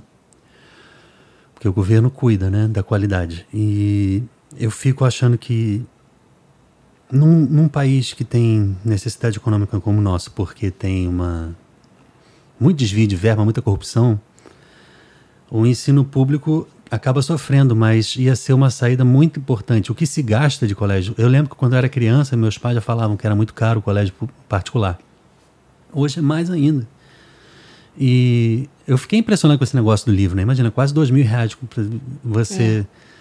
Ah, um ano inteiro, mas mesmo assim você não vai comprar parcelado. E janeiro é horrível, que você paga IPTU, você já pagou o 13 É, terceiro de né? dezembro, você tem que começar, tem que material novo, uniforme. Você estava falando do uniforme, que, Ave do- da farda, né? Eu falo uniforme que eu sou do Rio. Caríssimo, caríssimo. É tudo 90 muito reais. caro, né? Uma blusa de farda, de. Mas eu gosto muito do Cristos porque a gente, nesse processo, quando a gente morava no Rio, já tinha o Davi e no primeiro colégio lá já, já tínhamos descoberto que ele tinha umas características de autismo. E a diretora do colégio chamou, conversou com a gente e falou: vai fazer o BERA. O BERA é um, Um exame. um exame de, de audição para ver se ele escuta direito e tal. E aí também é, analisa a comunicação neuronal. E aí viu que ele tinha uma ma- imaturidade neuronal característica né, de autismo. E a gente foi no neuro- neurologista, depois foi a psiquiatra, fez todo o caminho. E aí a proposta da atualidade é ter uma equipe multidisciplinar e não só um um Sim. médico e tal, né? E aí a gente foi descobrindo e foi adaptando. Depois, quando a gente resolveu vir para cá, a gente veio mais porque pensou, percebeu que a presença da família da Cibele e da mãe da Cibele seria muito importante no dia a dia com a gente, porque O ela tinha mais condições de estar junto, de ajudar, e também o Shalom sendo a sede aqui, a gente também teria uma muito o que fazer. E para mim, como músico, também é, é, é importante, porque é a- aqui que as coisas acontecem, depois irradiam para os outros, né? E eu como produtor musical e tal, então a gente acaba criando as coisas e estando perto dos artistas principais da Isso. comunidade aqui. E é, mas, mas aí a, a gente teve que mudar de equipe, achamos outros profissionais, tem um pessoal que faz o ABA da equipe, eu não sei se é Imagine ou é Imagine, não sei qual é a língua, mas é Sei. porque está escrito do mesmo jeito, né? Mas o pessoal muito bom. E aí a gente hoje tem a fono, tem a terapeuta ocupacional, eu tenho o psicólogo que cuida do ABA, né? Que é esse, esse sistema de, de, de terapias para as crianças. E tem a, a, a Fone e a TO agora estão naquele prédio WSTC, Sim. perto do Aridiçá. Eu estou abrindo uma sala lá, inclusive, que eu vou levar isso aqui para lá. Porque fica melhor de, de trabalhar e mais espaço para gravar e tal. Perto de Sá, na curva? Depois, entre o Ceará Hall e o Aridiçá, na Washington Sim. Soares, tem um prédio novo todo espelhado. Ah, sei, sei, sei. Então, eu tô abrindo a sala. E lá eles têm a Fone a TO. E quando eu fui lá levá-los, que elas, eles, elas mudaram para lá recentemente. Eu fui para lá e falei: caramba, o prédio tá novo, tá vazio, o aluguel deve estar tá baixo. Tá Aí eu. vazio mesmo Tá vazio ainda. E é, É um- todo é modernizado, imenso. lindo. Duas É. torres, já tem, já tem coisa no, no, no lobby embaixo, assim, barbearia, já tem um super comércio abrindo bonito, e tal. super bonito. À noite ele fica todo iluminado. Pois é, e aí eu, eu fui ver, me interessei, falei com o dono da sala e resolvi, consegui, aluguei estou no projeto agora, está tá sendo aprovado para poder fazer a obra. Mas vai ser simples, eu só vou ajeitar a parede, chão, Precisa de muita coisa, iluminação. né? É- é- a iluminação é muito importante né, no projeto. E né? também porque eu estou iniciando um negócio de camiseta e eu preciso de um lugar para estocar e para poder também fazer as fotos do merchandising e tal, então eu precisava de uma sala melhor. Mas o Cristos, ele é, é- foi o do colégio que a gente achou, de- dos que a gente procurou, que tem um empenho maior, tanto na formação católica, quanto é, em respeitar a lei e ser de fato inclusivo para autistas. Então eles põem, para toda a turma que tem uma criança autista, eles põem um auxiliar a mais, uma professora a mais. Isso é muito importante. Então, Eu, eu te pergunto isso porque realmente a gente, é, é, o sistema educacional aqui no Ceará, não tenho muita noção de, de como é que está nessa questão da inclusão. É, como eu trabalho no Ministério Público, uma vez a gente, a gente atendeu uma mãe que, na verdade, não era autismo, era TDAH. sim, é só o É, déficit de atenção né? e hiperatividade. Mas era um grau bem. Que é bem parecido com o autismo, né? Elevado, assim. Né? Era, eram, acho que devem ter vários. Eu acredito que isso Acho não, esteja no né? espectro do autismo, mas de Ah, uma tá- maneira. é, tá inserido, né? É. Mas. E ela tinha muita dificuldade, Hum, porque o filho realmente precisava de um acompanhamento bem próximo, né? Nas provas, né? Enfim, no ambiente. é. E ela sofria muito, porque gerava uma ansiedade muito grande nela, porque a escola não Mas ele fala, não ele conseguia. funciona direito, escreve tudo. fala, fala, fala. É, O meu filho, o Davi, por exemplo, até hoje não fala, tem, vai fazer oito anos. E o Natan mal fala, só repete umas coisas e tal. Aí eu fico pensando, quando eles crescerem, como é que vai ser, né? Eles vão aprender ou se a gente vai continuar tendo que ter esse tipo de relação e de cuidado com eles. Que é isso que dá uma insegurança, você não ter. Você pensar, essa pessoa que vai deixar de ser criança em breve, será que ela vai ter autonomia Sim. para funcionar no mundo ou sempre vai precisar de alguém junto, colado, né? Que além de gerar despesa e trabalho, mas é uma preocupação porque eu passo, a Sibeli isso. passa, a gente vai morrer, como é que ele vai ficar, né? Quem é que vai Isso. cuidar? Isso. E aí, a, a ideia de ter família, de ter irmãos, é uma garantia de que sempre tem alguém. Entendeu? Mas eu não estou te interrompendo, né? Então continua. Não, eu, eu tô adorando, porque é muito bom a gente enxergar. Conhecer você. É, é interessante Não como é as pessoas interessante? eh, Quando- presumem também que eu É, seja é mais conhecer fechado. Mas...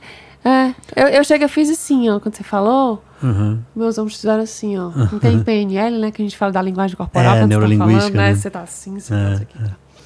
Eu fiz assim. É. Porque é muito bom a gente entrar na alma das pessoas. Eu conheci você agora. Pois é, e isso é uma coisa que eu tenho dentro de mim, que eu peço toda noite por eles quando eu vou botar na cama. E para autista, rotina é muito importante. Então, é, sabe o Marcos Mion, que tem um filho autista, ele Sei. fala isso, ele Você segue ele, você vê as A coisas ele Sibeli segue, eu vejo muita coisa através dela, mas. é, e ele falou uma vez uma coisa que me deu uma paz e me deu um alívio muito grande. Que, ele, ah, a gente viajou em família, fui eu, minha esposa e meu filho mais novo. O mais velho, o Romeu, que é autista, ele não foi. As pessoas acham que é injusto, que é crueldade, que é maldade. Que... Mas o Romeu precisa da rotina dele e prefere não viajar. Então, para ele, é muito mais legal não ir. É Romeu, qual a idade? O, o do Marcos Mion, né, que é o mais Não, velho. o seu. O meu é Davi, Natan e Ana. O Davi tem sete, vai fazer oito em maio.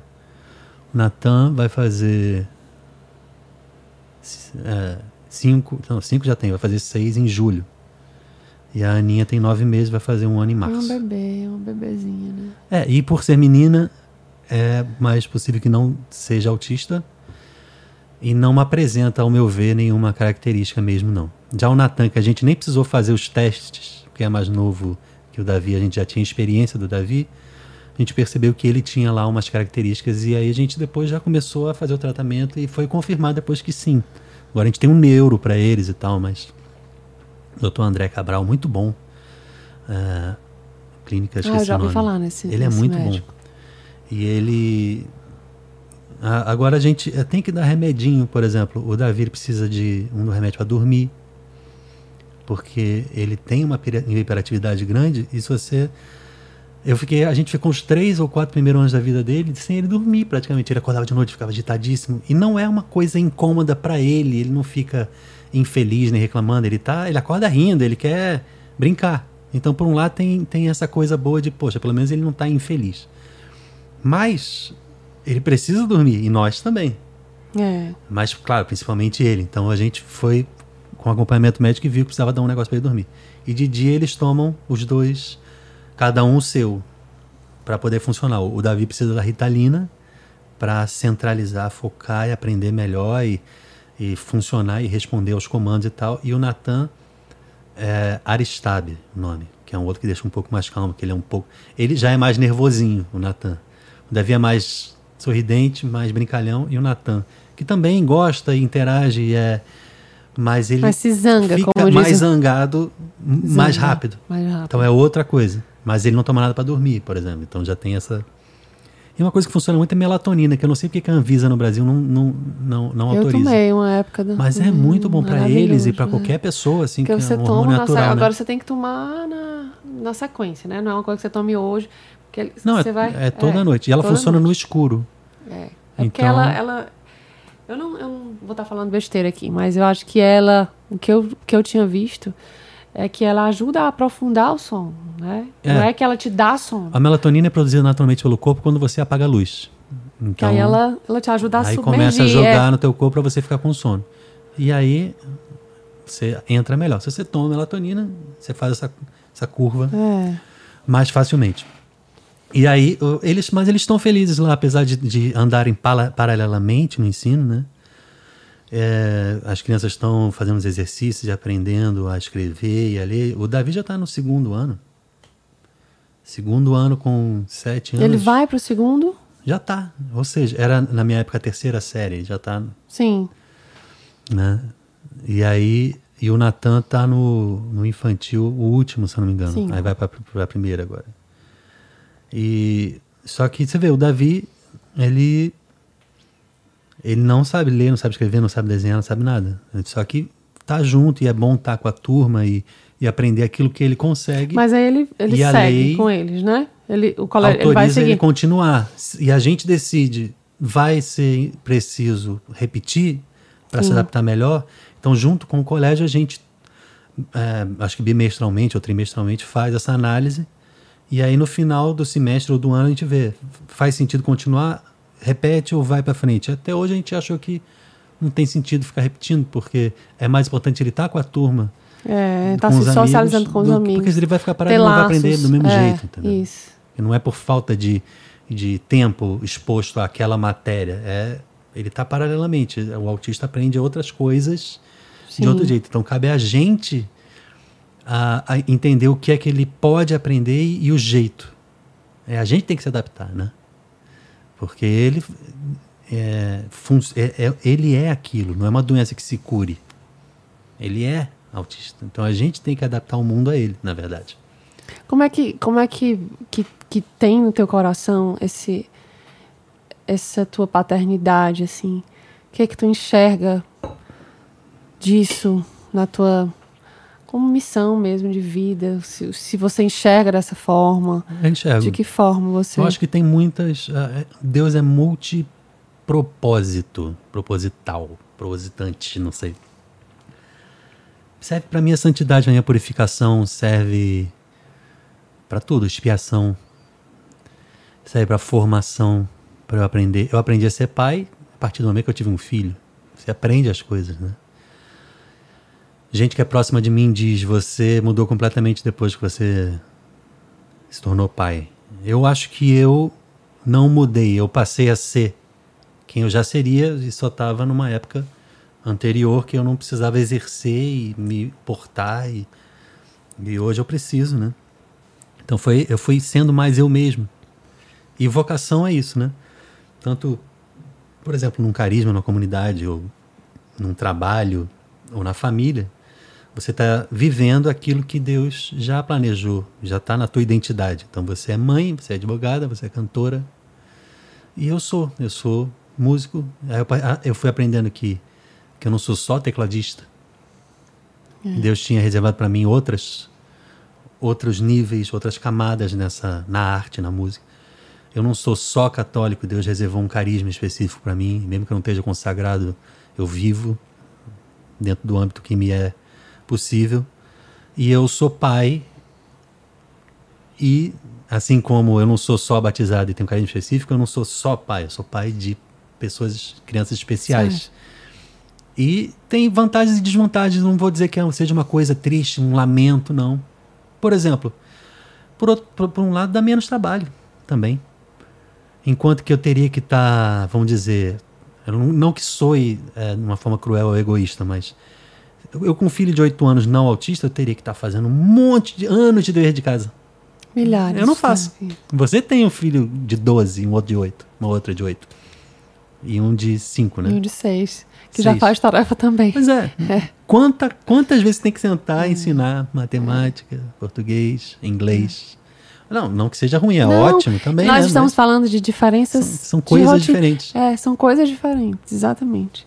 Eu sonhei, coisas... eu queria que meu filho aprendesse o esporte, aprendesse jiu-jitsu, eu gosto de fazer, aprendesse inglês. E em relação à música, eles, eles, eles... Eles adoram música, têm maior facilidade, mas eles não têm condição de aprender e tal, né? Mas, mas eu até pensei, vou botar o Natan, vou botar o Davi numa aula para... A gente tinha musicoterapia. E eles iam lá, mas mais ficavam brincando do que... Do que, de fato, a música fazendo efeito, Nem, né? nem mexendo direito no instrumento, eles ficavam mais só andando para lá e para cá. Então eu pensei, por enquanto não está mas pode ser, por exemplo, ultimamente eu tenho visto Davi muito mais presente. Então, eu acho que vai chegar um momento que eu posso pôr no jiu-jitsu e, numa aula de instrumento, porque ele vai saber interagir com a, e aprender a função mais do que até outro dia, ele era meio aéreo assim, estava só querendo viver aquilo que interessava, mas hoje ele tem capacidade e é um resultado da, do crescimento físico dele mas também do tratamento, das terapias, do remédio. Então, todo um conjunto, né? Você não vai atribuir um sucesso ou um fracasso a uma pessoa ou uma coisa só. É tudo é um conjunto e você vai vendo o resultado acontecendo. E no Natan também, super musical, vive cantando, vive repetindo, assim, aprendendo, repetindo é, as músicas ela... e tal. A Aninha também, que é mais nova, qualquer som novo, um comercial, alguma coisa, ela já olha para ver e tal. E eu tinha isso quando era criança. Eu comecei a estudar piano porque Desde os dois anos, meus pais contavam que quando, quando eles iam em restaurante tinha música assim, que eu parava e ficava do lado do pianista. E eles, aí chegava na mesa, cadê o Pedro? Aí eu olhava para trás, eu tava ali. Oh. E eu gostava tanto dessa coisa do piano que compraram o piano, puseram lá em casa e eu. Você tem irmão, José Eu tenho uma irmã mais velha, um ano. E aí o cara, um piano. Aí eu ouvia o comercial, ia lá e tocava. Antes de começar a aprender piano, eu já ia mexer. É, nossa senhora. Aí a gente começou junto. E você vê que são duas pessoas praticamente da mesma idade, criadas no mesmo lugar, só que cada uma tem uma identidade. Sim. O Davi e o Natan, que são dois autistas, são opostos.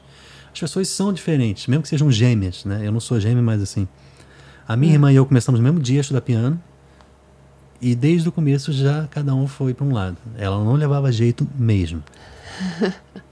Eu fui indo. Lá em casa eu, eu, tô tent... eu tento inserir, mas a gente percebe é, qual filho traz. Tem um que tem. Eles são completamente diferentes, mas o Matheus eu, eu tentei colocar na, escola de música. Aí Aham. perguntei pra ele qual era o instrumento que ele queria fazer e tal, aí já não sabia. Mas ele já levava o jeito, assim? Tinha não, alguma- eu, eu, eu botei ainda antes de saber se tinha jeito ou se não tinha jeito. Ah, E aí botei e tal. Porque a minha mãe me colocou no conservatório, eu fiz, eu fiz conservatório desde pequenininho, eu entrei acho que cinco anos. você estudou o quê? Eu estudei piano, né? Ah, E então você é aí- pianista, poxa. Não, só na só em dó. e aí eu fazia, eu lembro que tinha, era de manhã, fazia lá no Conservatório Aberto da Pomoceno, ainda tem ali na Avenida Sim. da Universidade. E aí de manhã eu tinha, aí eu tinha aula de canto, aula de teoria musical, teoria 1, 2, 3, para fazer as, os ritmos, fazer a- aprender a ler partitura, aprender a escrever, tal, tal, tal. Eu detestava, Aham. detestava. Era 7 15 da manhã, eu morava longe, a minha mãe tinha um carro. Sabe o carro, um Escort na época, você lembra desse carro? Claro. E ele fumaçava o radiador, o radiador esquentava. Você não botava eu uma nunca água, não? esque- Eu nunca vou esquecer. Olha, eu acho que o trauma da minha aula de piano foi o Escort, porque o carro esquentava, quando chegava na reitoria da UFC, aquela fumaça. minha mãe vai- Nossa, vai de táxi, né? Pelo amor de Deus. Enfim, já era a fumaça branca subindo no meio da rua. E aí eu chegava naquela aula, já minha mãe reclamando no carro. Enfim, sucesso. A, a minha mãe, quando era pequeno, eu tinha uma aula de futebol de salão no clube do Flamengo, lá na Gávea. E era cedo, era cedo. Eu, eu lembro que era tipo, eu tinha que chegar lá às sete e meia, eu acho, se não me engano. Então, minha mãe também já era cantora e não dormia muito cedo e tal. Aí ela tinha que acordar cedíssimo. Sei que ela começou a inventar uma técnica que ela já me botava pra dormir Com praticamente com a roupa, entendeu? Então eu tava. Aí eu dormindo, quando acordava, eu já tava com a meia Eu do Flamengo, ela botando o que chute, aquela chuteira lá. E aí eu sempre acordava assim, não sei, eu nem lembro se ela me escovava o dente ou se a gente tipo, ia daquele jeito mesmo, penteava o cabelo e É. tomava uma água e pronto, né? Mas eu não me lembro de tomar café, eu acho que eu só comia depois, eu não me lembro disso não. Assim, vai soar cruel, né, crueldade. Não. Mas assim, a gente se adapta com do jeito que dá. E aí eu lembro que a minha mãe tinha um Fiat 47, é o carro Gente. antigo e ruim, mas tudo bem. Anos 80, eu sou Era muito aquele- velho. eh, Tinha um pequeno e tinha um comprido. Fiat né? 47 é aquele hatchzinho Aquele- e tal, né? E aí, e meu pai tinha um Chevette. Nossa. Nossa, assim, né? Moderníssimo. Aí, eu lembro de uma cena da minha mãe botando a gente no carro, eu no carro só, aí dando ré na garagem, brá, bate numa coluna, porque a pessoa tava dormindo, Dormindo. né? E ela fez isso umas três vezes, assim, eu não sei se depois meu pai começou a me levar. Eu, tinha, eu nunca levei jeito pra esporte, cara. Você tem jeito de esporte, de jogar vôlei, Eu fazer jogava, balé. Fiz balé. Tem altura pra isso Fiz tudo, né? balé, joguei vôlei.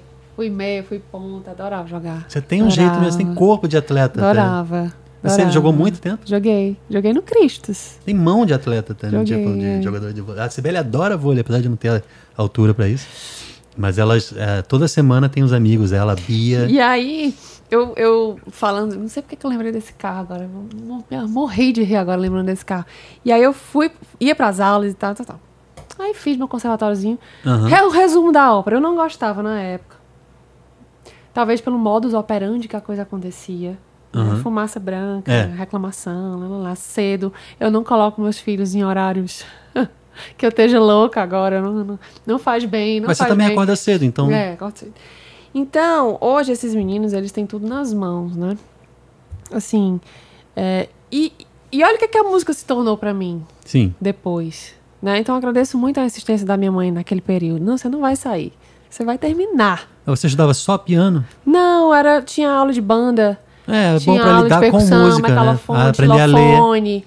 né? Então, Você aprendeu a ler partitura? Dá, aprendi. É bom. Hoje eu não sei mais muita coisa. É, eu também não. Eu estudei também um pouco, mas eu sei pouco. Mas enfim, é bom. Bom.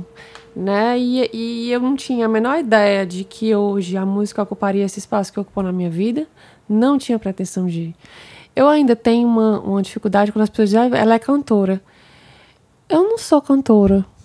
eu Não não se me. considera cantora. Você é tecladista? Eu sou, mas eu sou músico em primeiro lugar. Tá vendo? né? É, é, é diferente. Eu não sou- Porque eu acho que cantar é, Tanto que eu não faço mais show praticamente. Então, assim, eu- hoje eu trabalho com produção musical. Acho que tem uma diferença do, do missionário, daquele que está a serviço através da música, do que o cantor. Eu acho que tem uma não, é, diferença. é. E você, Enfim. por exemplo, você grava aquilo que você compõe. E você, até hoje, pelo visto, não gravou só como intérprete de uma música de alguém. não, é. Isso é uma característica realmente de quem não se considera intérprete, mas você canta a tua música. É a tua, a tua missão é, é- é evangelizar e É. música é o caminho. Claro que nas, nas adorações e nos. Eu canto as Sim, você músicas, canta claro, é a função de ministro de música. Claro, né? Mas enfim. Então, às vezes, aí eu coloquei ele na escola de música para ele ver. Aí ele eh, foi pra bateria. Bateria é um sacerdócio. Você tem que ser muito vocacionado para ser baterista. Porque é o primeiro a chegar e o último a ir embora. É uma tralha sem fim. Eu vejo, gente. É. Meu Deus. É. A pessoa tem que amar muito aquilo ali, gente. Eu não tenho a menor É, condição. não, tem que amar. Não é? O teclado já Tem que ruim, respeitar o tem baterista, e gente. Tem que respeitar o baterista. É. Porque não é só o cara que chega com o violão dele. É, o cantor que vai lá e canta e vai embora. Eu tenho vergonha. eu tenho vergonha às vezes. Então, não levou jeito, não quis. Vi que era muito trabalho, tocava bem direitinho e tal, mas não quis, ficou com preguiça. Não quis, aí disse, ah, então. Mas, mas não é uma coisa. Eu, eu acredito que aprender. Vamos ver o tempo Teu filho também, está né? falando, né? É. Que aprender instrumento, você até aprende, mas. é, pode ser um olhar romântico que eu tenha sobre isso, mas. Você não persevera, você não tem longevidade se você não tem aquilo dentro de você. Não, exatamente. Nem Exatamente. com canto, nem com instrumento, nem com Já a Maria Beatriz, você já percebe claramente. Ela canta, ela é muito musical. Às vezes eu tô no sofá, ela tá ali compondo as musiquinhas dela, ela faz tipo umas vinhetas de desenho animado, a dela. Aham. Então ela tá todo tempo musical, ela tá todo tempo, é totalmente diferente. E ela já está estudando? Já tá estudando, tá estudando piano. É Aí o professor, eu tinha colocado ela na escola, mas os horários maravilhosos que, que, que tem é assim, 2h45, Mas, 3 mas é, eu vou dizer que particular é melhor, se você puder. Aí tá fazendo em casa. Anda muito. Por exemplo, com jiu-jitsu. Eu passei a vida tendo aulas em grupo, né? E eu nunca conseguia ter longevidade porque eu não me encaixava. E agora, depois de velho, eu decidi, eu gosto desse negócio, quero fazer uma atividade física, vou pra academia para te fit fácil, mas que eu não sinto que eu tô aprendendo nada, só ali mexendo o braço, perna. Aí eu voltei pro jiu-jitsu, falei com o professor que eu queria ter aula particular e é mais caro do que eu, porque Mas, mas eu acho que. eu em duas mais. aulas eu aprendi mais do que a minha vida inteira de jiu-jitsu. Eu comecei com 12, eu sei, eu vou fazer 40. E hoje, agora, já estou um tempo fazendo algumas aulas, mas assim, corrigiu milhares de coisas e. Porque a atenção é específica para você. Pra você. Piano, eu tive aula particular, sempre. Eu nunca tive aula em grupo. E eu só pude. isso- Eu atribuo tudo que eu tenho de música às aulas particulares. Porque eu poderia ter ido para um conservatório, uma aula em turma e tal, e teria sido bom em outras coisas, mas eu, eu optei por música popular, mesmo que eu tenha aprendido o método clássico, que é uma coisa que eu recomendo. É bom aprender o método clássico, você aprender a fazer escala, aprender a ler, Pois é. aprender a digitar certa, fazer a troca de dedo correta e tal. E depois você faz, vê o que você quer da vida. Mas essa primeira fase clássica é importante para quem aprende piano, principalmente. né? Violão também tem um, tem um outro caminho e tal. Mas. E aí depois eu fui optando por popular, porque eu nunca me considerei um pianista desse de fazer recital, apesar de todo ano ser obrigado a fazer. Eu tocava um Mozart, um Beethoven. Mas aí, isso foi o que depois, na minha fase de banda, eu aprendi novas coisas, que foi lidar com pessoas. Até então eu só tocava sozinho. E aí eu tive que aprender a cifrar, aprender a dinâmica, volumes, intensidades, limpar Não adianta você fazer tudo que você sabe no teu instrumento e você tudo que você sabe que você vira na sujeira. Então cada um tem que é. dar um espaço pro outro. Exatamente. Por aí vai. Eu fui aprendendo isso. Então hoje, como produtor musical, eu olho para trás e vejo, Deus me fez passar por degraus em várias coisas na vida. Por exemplo, o, o primeiro álbum que eu produzi do Missionário Shalom, o anterior foi o Malas Prontas. E o Rafinha, que a gente já produzia junto, Rafael Pereira, ele falou comigo: Poxa, eles não te chamaram para produzir esse álbum.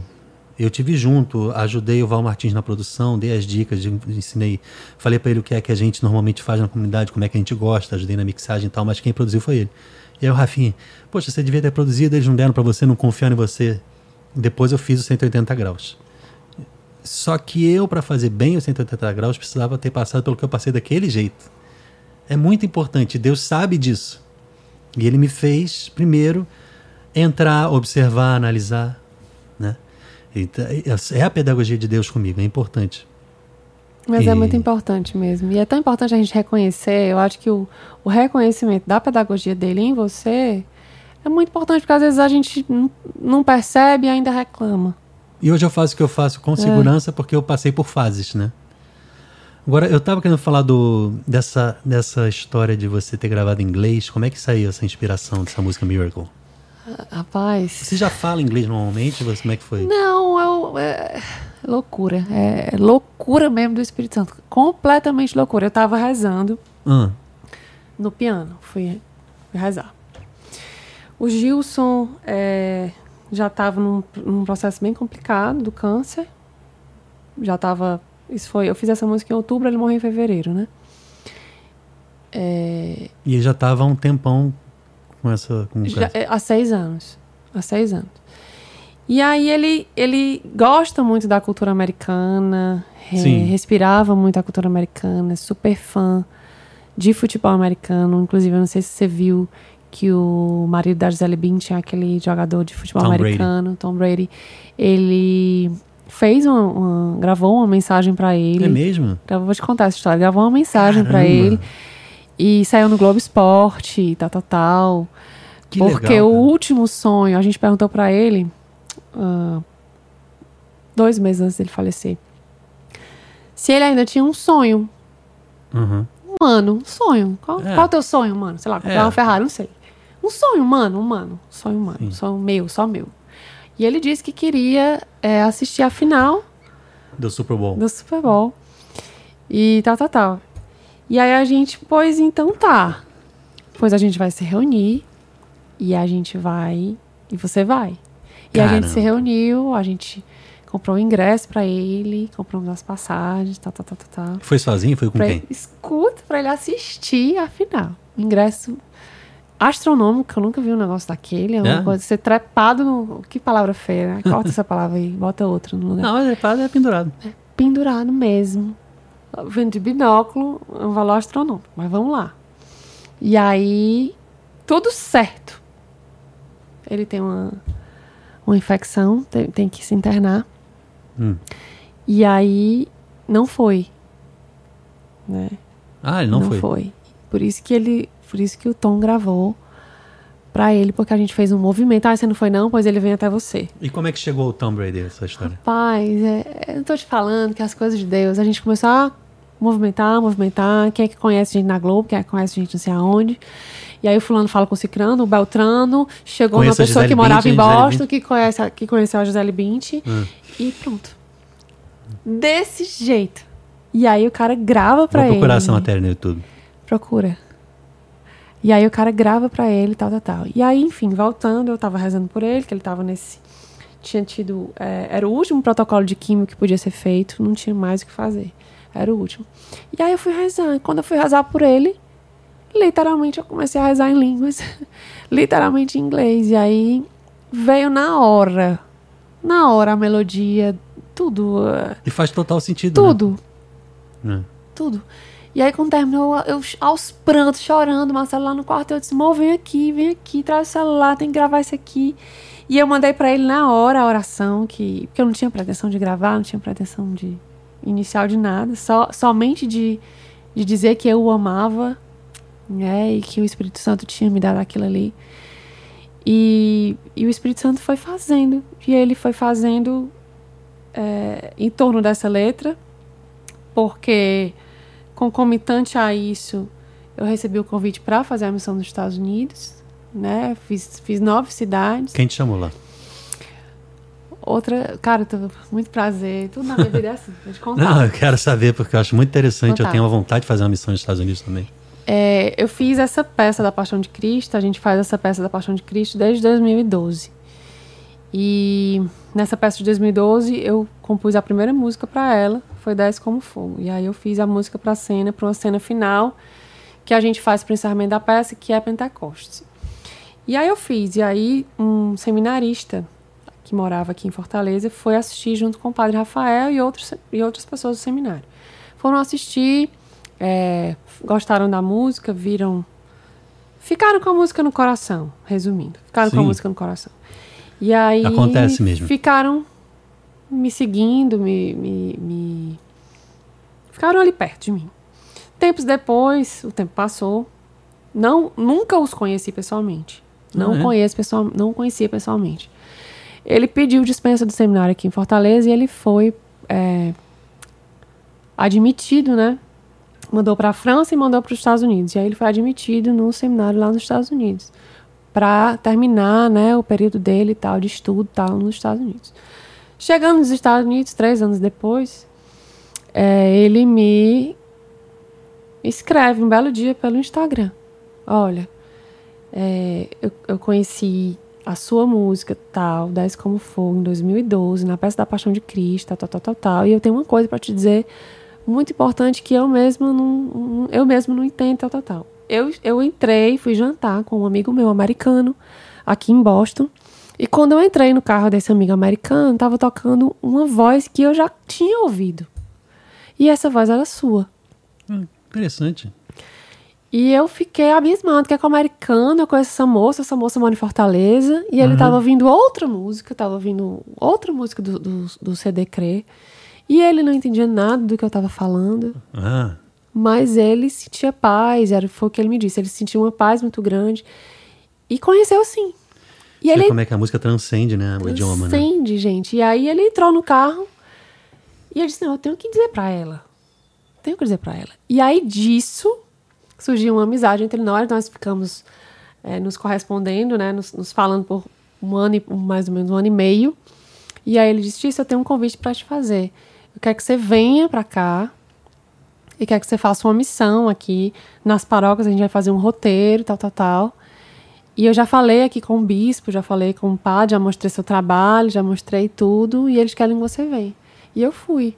É, eu e meu esposo, a gente fez nove e as paróquias têm uma ajuda ministerial para ajudar você a fazer a missão? Como é? Tem. Ou você arca com tudo? Eu eles fui ajudam, sem né? saber o que é que, o que, é que, o que, é que foi, né? Eu, eles pagaram a, a, a minha passagem para eu ir e, e eu ia ficar na casa das pessoas. Ah, sim, mas isso faz Como parte. todo mundo, é. né? E tal. E foi uma experiência maravilhosa. Uhum. Riquíssima, riquíssima, riquíssima. Só que eu achei que era assim. Só que eles, eles pela generosidade deles e tal, o que é que acontece? Toda vida que você vai, eu, fui, eu não fui só cantar, eu fui pregar também, né? Fui, em, um, em um movimento da renovação carismática, eu fui pregar. Aí preguei sobre o Espírito Santo, né? E no outro, eu fui fazer um momento de adoração. No outro, e assim foi. A gente foi rodando dessa forma. Não foi assim, show, o mesmo show em todos os lugares. Foram momentos espirituais diferentes, né? Uhum. E aí, em todo lugar, eu levava meus CDs, eles compravam. Que é bom esse espontâneo também, né? É, exatamente. E aí, eles passavam a, a, a sacolinha e tal, tal, tal. E aí, a alimentação a gente comia na casa das pessoas, enfim. Mas muito bom. Mas aí, agora, foi esse assim. foi o parênteses da história do... Do Você Gilson. foi fazer uma missão, e aí... E aí, é... Vamos gravar a música. Aham. Uhum né? Vamos gravar a música e aí vamos fazer o clipe da música porque eu quero fazer em homenagem a ele. Eu quero. Mas quero você fazer. domina inglês só para eu saber? Não. Mas até que você gravou bem. Você, você... É, não, é, eu me expresso bem, a minha pronúncia é boa, uhum. mas eu não tenho uma fluência. Por exemplo, meu marido tem fluência, eu não tenho uma fluência na língua. Conversar pra caramba. Ah, é, não, é muito difícil. É limitadíssimo. Gente... É, e é, português é muito né? diferente. Eu converso até certo ponto, depois eu passo o Marcelo conversando. Mas as pessoas ficaram impressionadas com isso. Aham. As pessoas me, pergun me perguntaram por que inglês? Primeiro clipe em inglês. Eu disse, gente, eu não, eu, não, eu, não, eu, não, eu não tenho que perguntar num momento como esse. Meu amigo vai morrer, meu amigo tá É. morrendo, a inspiração me veio. Eu quero deixar isso de, de memória. Memória para a filha dele, que vai, que, vai, que vai sentir através disso aqui o quanto o pai dela era amado. Né? Pra Acho que a esposa, pergunta pra é por ele. que não? Em Por que primeiro lugar. não? Porque É. Só porque não tinha gravado nada. você estava atendendo a um desejo, uma inspiração do Espírito Santo para que Deus te deu. Mas, além disso, isso pode ser o início de uma outra coisa para você. Porque é, eu achei super interessante e vejo você fazendo isso. Eu imaginei você cantando italiano, por exemplo. Tem- e tem muito Amiga, da confirmo. igreja lá. Eu confirmo demais. Continuar gravando em inglês, você já fez uma missão lá, tem conhecidos e, e, e tem um material, por exemplo, eu, eu tenho sentido um desejo muito grande de fazer esse ano dois álbuns que ninguém me chamou para fazer. Um de Natal, porque já tem muito tempo que eu não fiz, eu fiz um em 2012, e um de Salmos. E esse de Salmos, eu estava pensando que não deveria ser atribuído a um artista só, por exemplo, fulano me chamou para fazer. Na verdade, eu quero fazer o meu álbum e chamar as pessoas, As pessoas. entendeu? E o de Natal também estava pensando em fazer assim. Então, e eu acho que você tem muito esse clima da, por exemplo, de salmo, essa coisa um pouco mais suave É.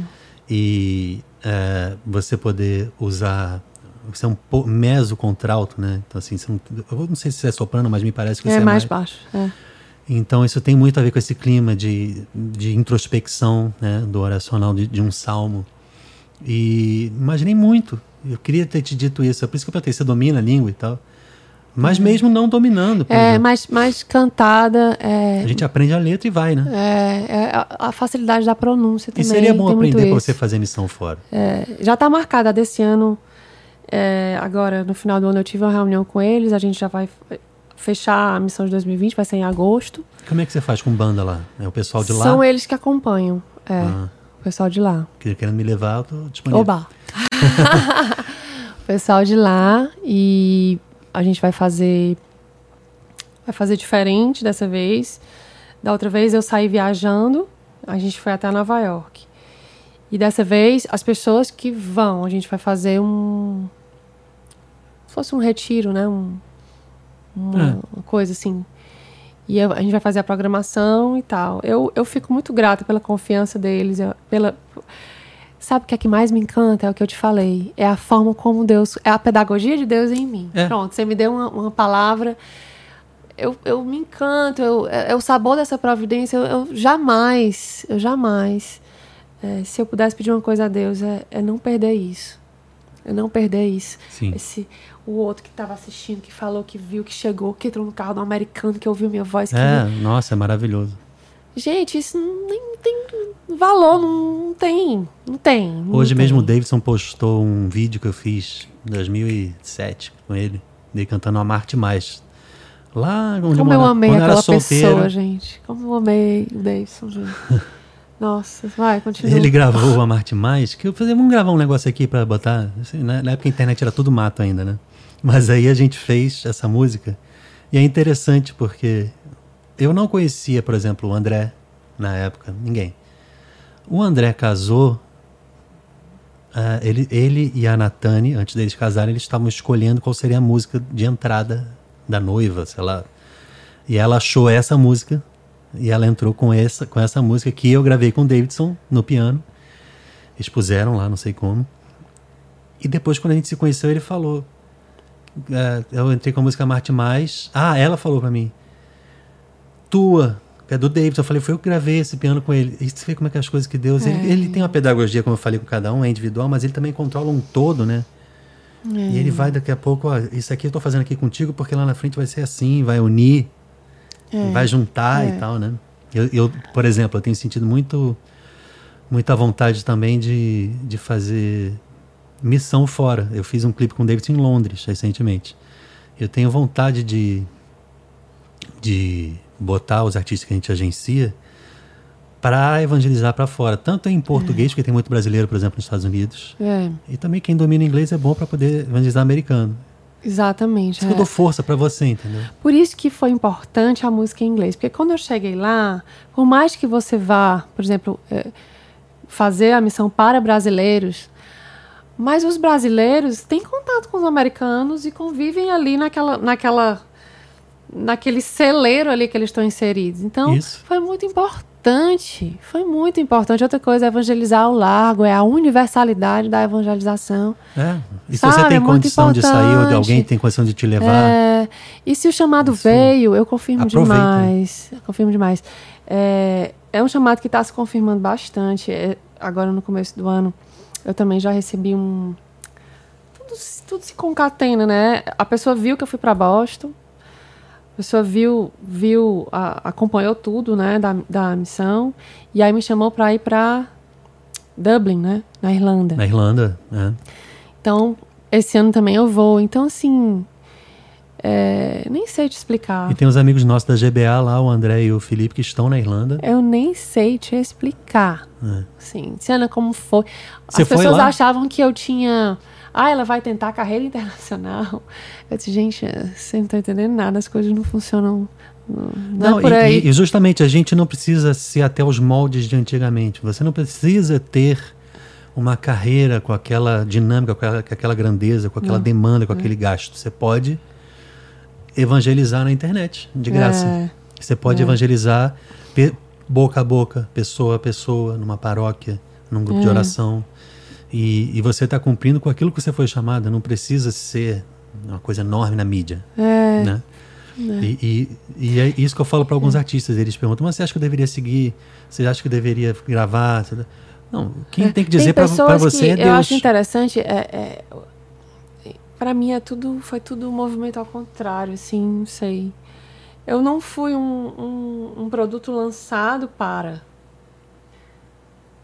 Deus foi fazendo foi fazendo e eu fui caminhando e aí a gente vai crescendo na graça com as porradas que a gente leva. Isso. Né? É na carne, tirando os espinhos, é. né? Olhando as marcas e você vai crescendo, crescendo e você percebe a ação do Espírito Santo ali. É. Você percebe que não é você. Sabe? É, não você foi você que não fui eu que construí nada disso, é. não fui eu que me lancei lá, não fui eu Ao que... mesmo tempo que Deus não quer fazer nada sem que você participe, mas Deus também não deixa você fazer nada sem Ele. É, entende? Então, é, eu, não, eu não resolvi, ai, agora eu vou, eu vou cantar, agora eu vou gravar esse CD aqui. Não foi nada disso, né? Eu gravei o, eu gravei o CD, eu tirei, fui nascendo. Ele foi botando para fora aquilo que ele queria é. que saísse, né? Eu peguei as minhas composições da gaveta e ia gravar um, um, um CDzinho para distribuir na missa para ajudar a comprar a casa do Novo Caminho. Foi para isso que. E você aí, vê. não, não vai ser assim, Aí tem não. um motivo específico, daqui a pouco você vê que a coisa se transforma em outra, né? Em outra coisa. Porque Deus faz essas coisas mesmo, né? Então, assim, hoje eu tô aqui com você. É. Né? E eu. Como que você chegou assim? Vou gravar com a Tice. que, que você. Na verdade, eu acho que foi a Sibeli que me lembrou. Mas eu tenho, eu tenho já na cabeça é, assim umas pessoas. Tava sem ninguém, é isso? Ei, todo mundo furou com você. Não, eu tive que desmarcar outra pessoa. todo mundo fazer. furou. não, chama, tive... chama a Tícia agora, Passei chama a velho. Chama a Tícia. Não, eu, a prioridade é que dia você pode. Aí, eu, eu, por exemplo, eu vou, eu vou gravar com o Jorge, é, produtor também lá na Diaconia, e o Lucas, cantor do Só Pra God. Mas aí eu tive que ajeitar um pra frente, um pra trás. Obrigada, viu? não, mas é. E eu prefiro gravar essa hora, sabia? Porque o pessoal prefere gravar de noite porque Olha, tem trabalho. Você é tão assim, quando eu vi. Eu já, eu já quero seu trabalho há muito tempo, né? Conversei com o André, fiquei. Eu disse, André, é puro interesse, a nossa amizade é puro interesse. Vou ficar aqui conversando contigo, vai ser legal, porque meu ah. sonho é gravar com vocês e tal, tal, tal. Ele morre de rir. Mas vamos gravar? Não, vamos, vamos gravar. Eu acho que esse momento aqui foi um. Nada impede não, nada a impede. gente fazer um trabalho juntos, né? Eu, eu acho. Eu, eu te conheci hoje, né? Então, é justamente isso que eu ia é, falar. Legal. A gente está se conhecendo de verdade é. agora, a gente se falava oi e tal. É, mas é legal. E, e foi é. bom te conhecer mesmo, de, de saber quem você é, qual, qual, como é que está o teu coração na, no teu trabalho, né, na, na, tua missão. E essa coisa da música em inglês também me inspirou muito a me dar força também a fazer alguma coisa. Também a gente faz algo junto nesse sentido, né?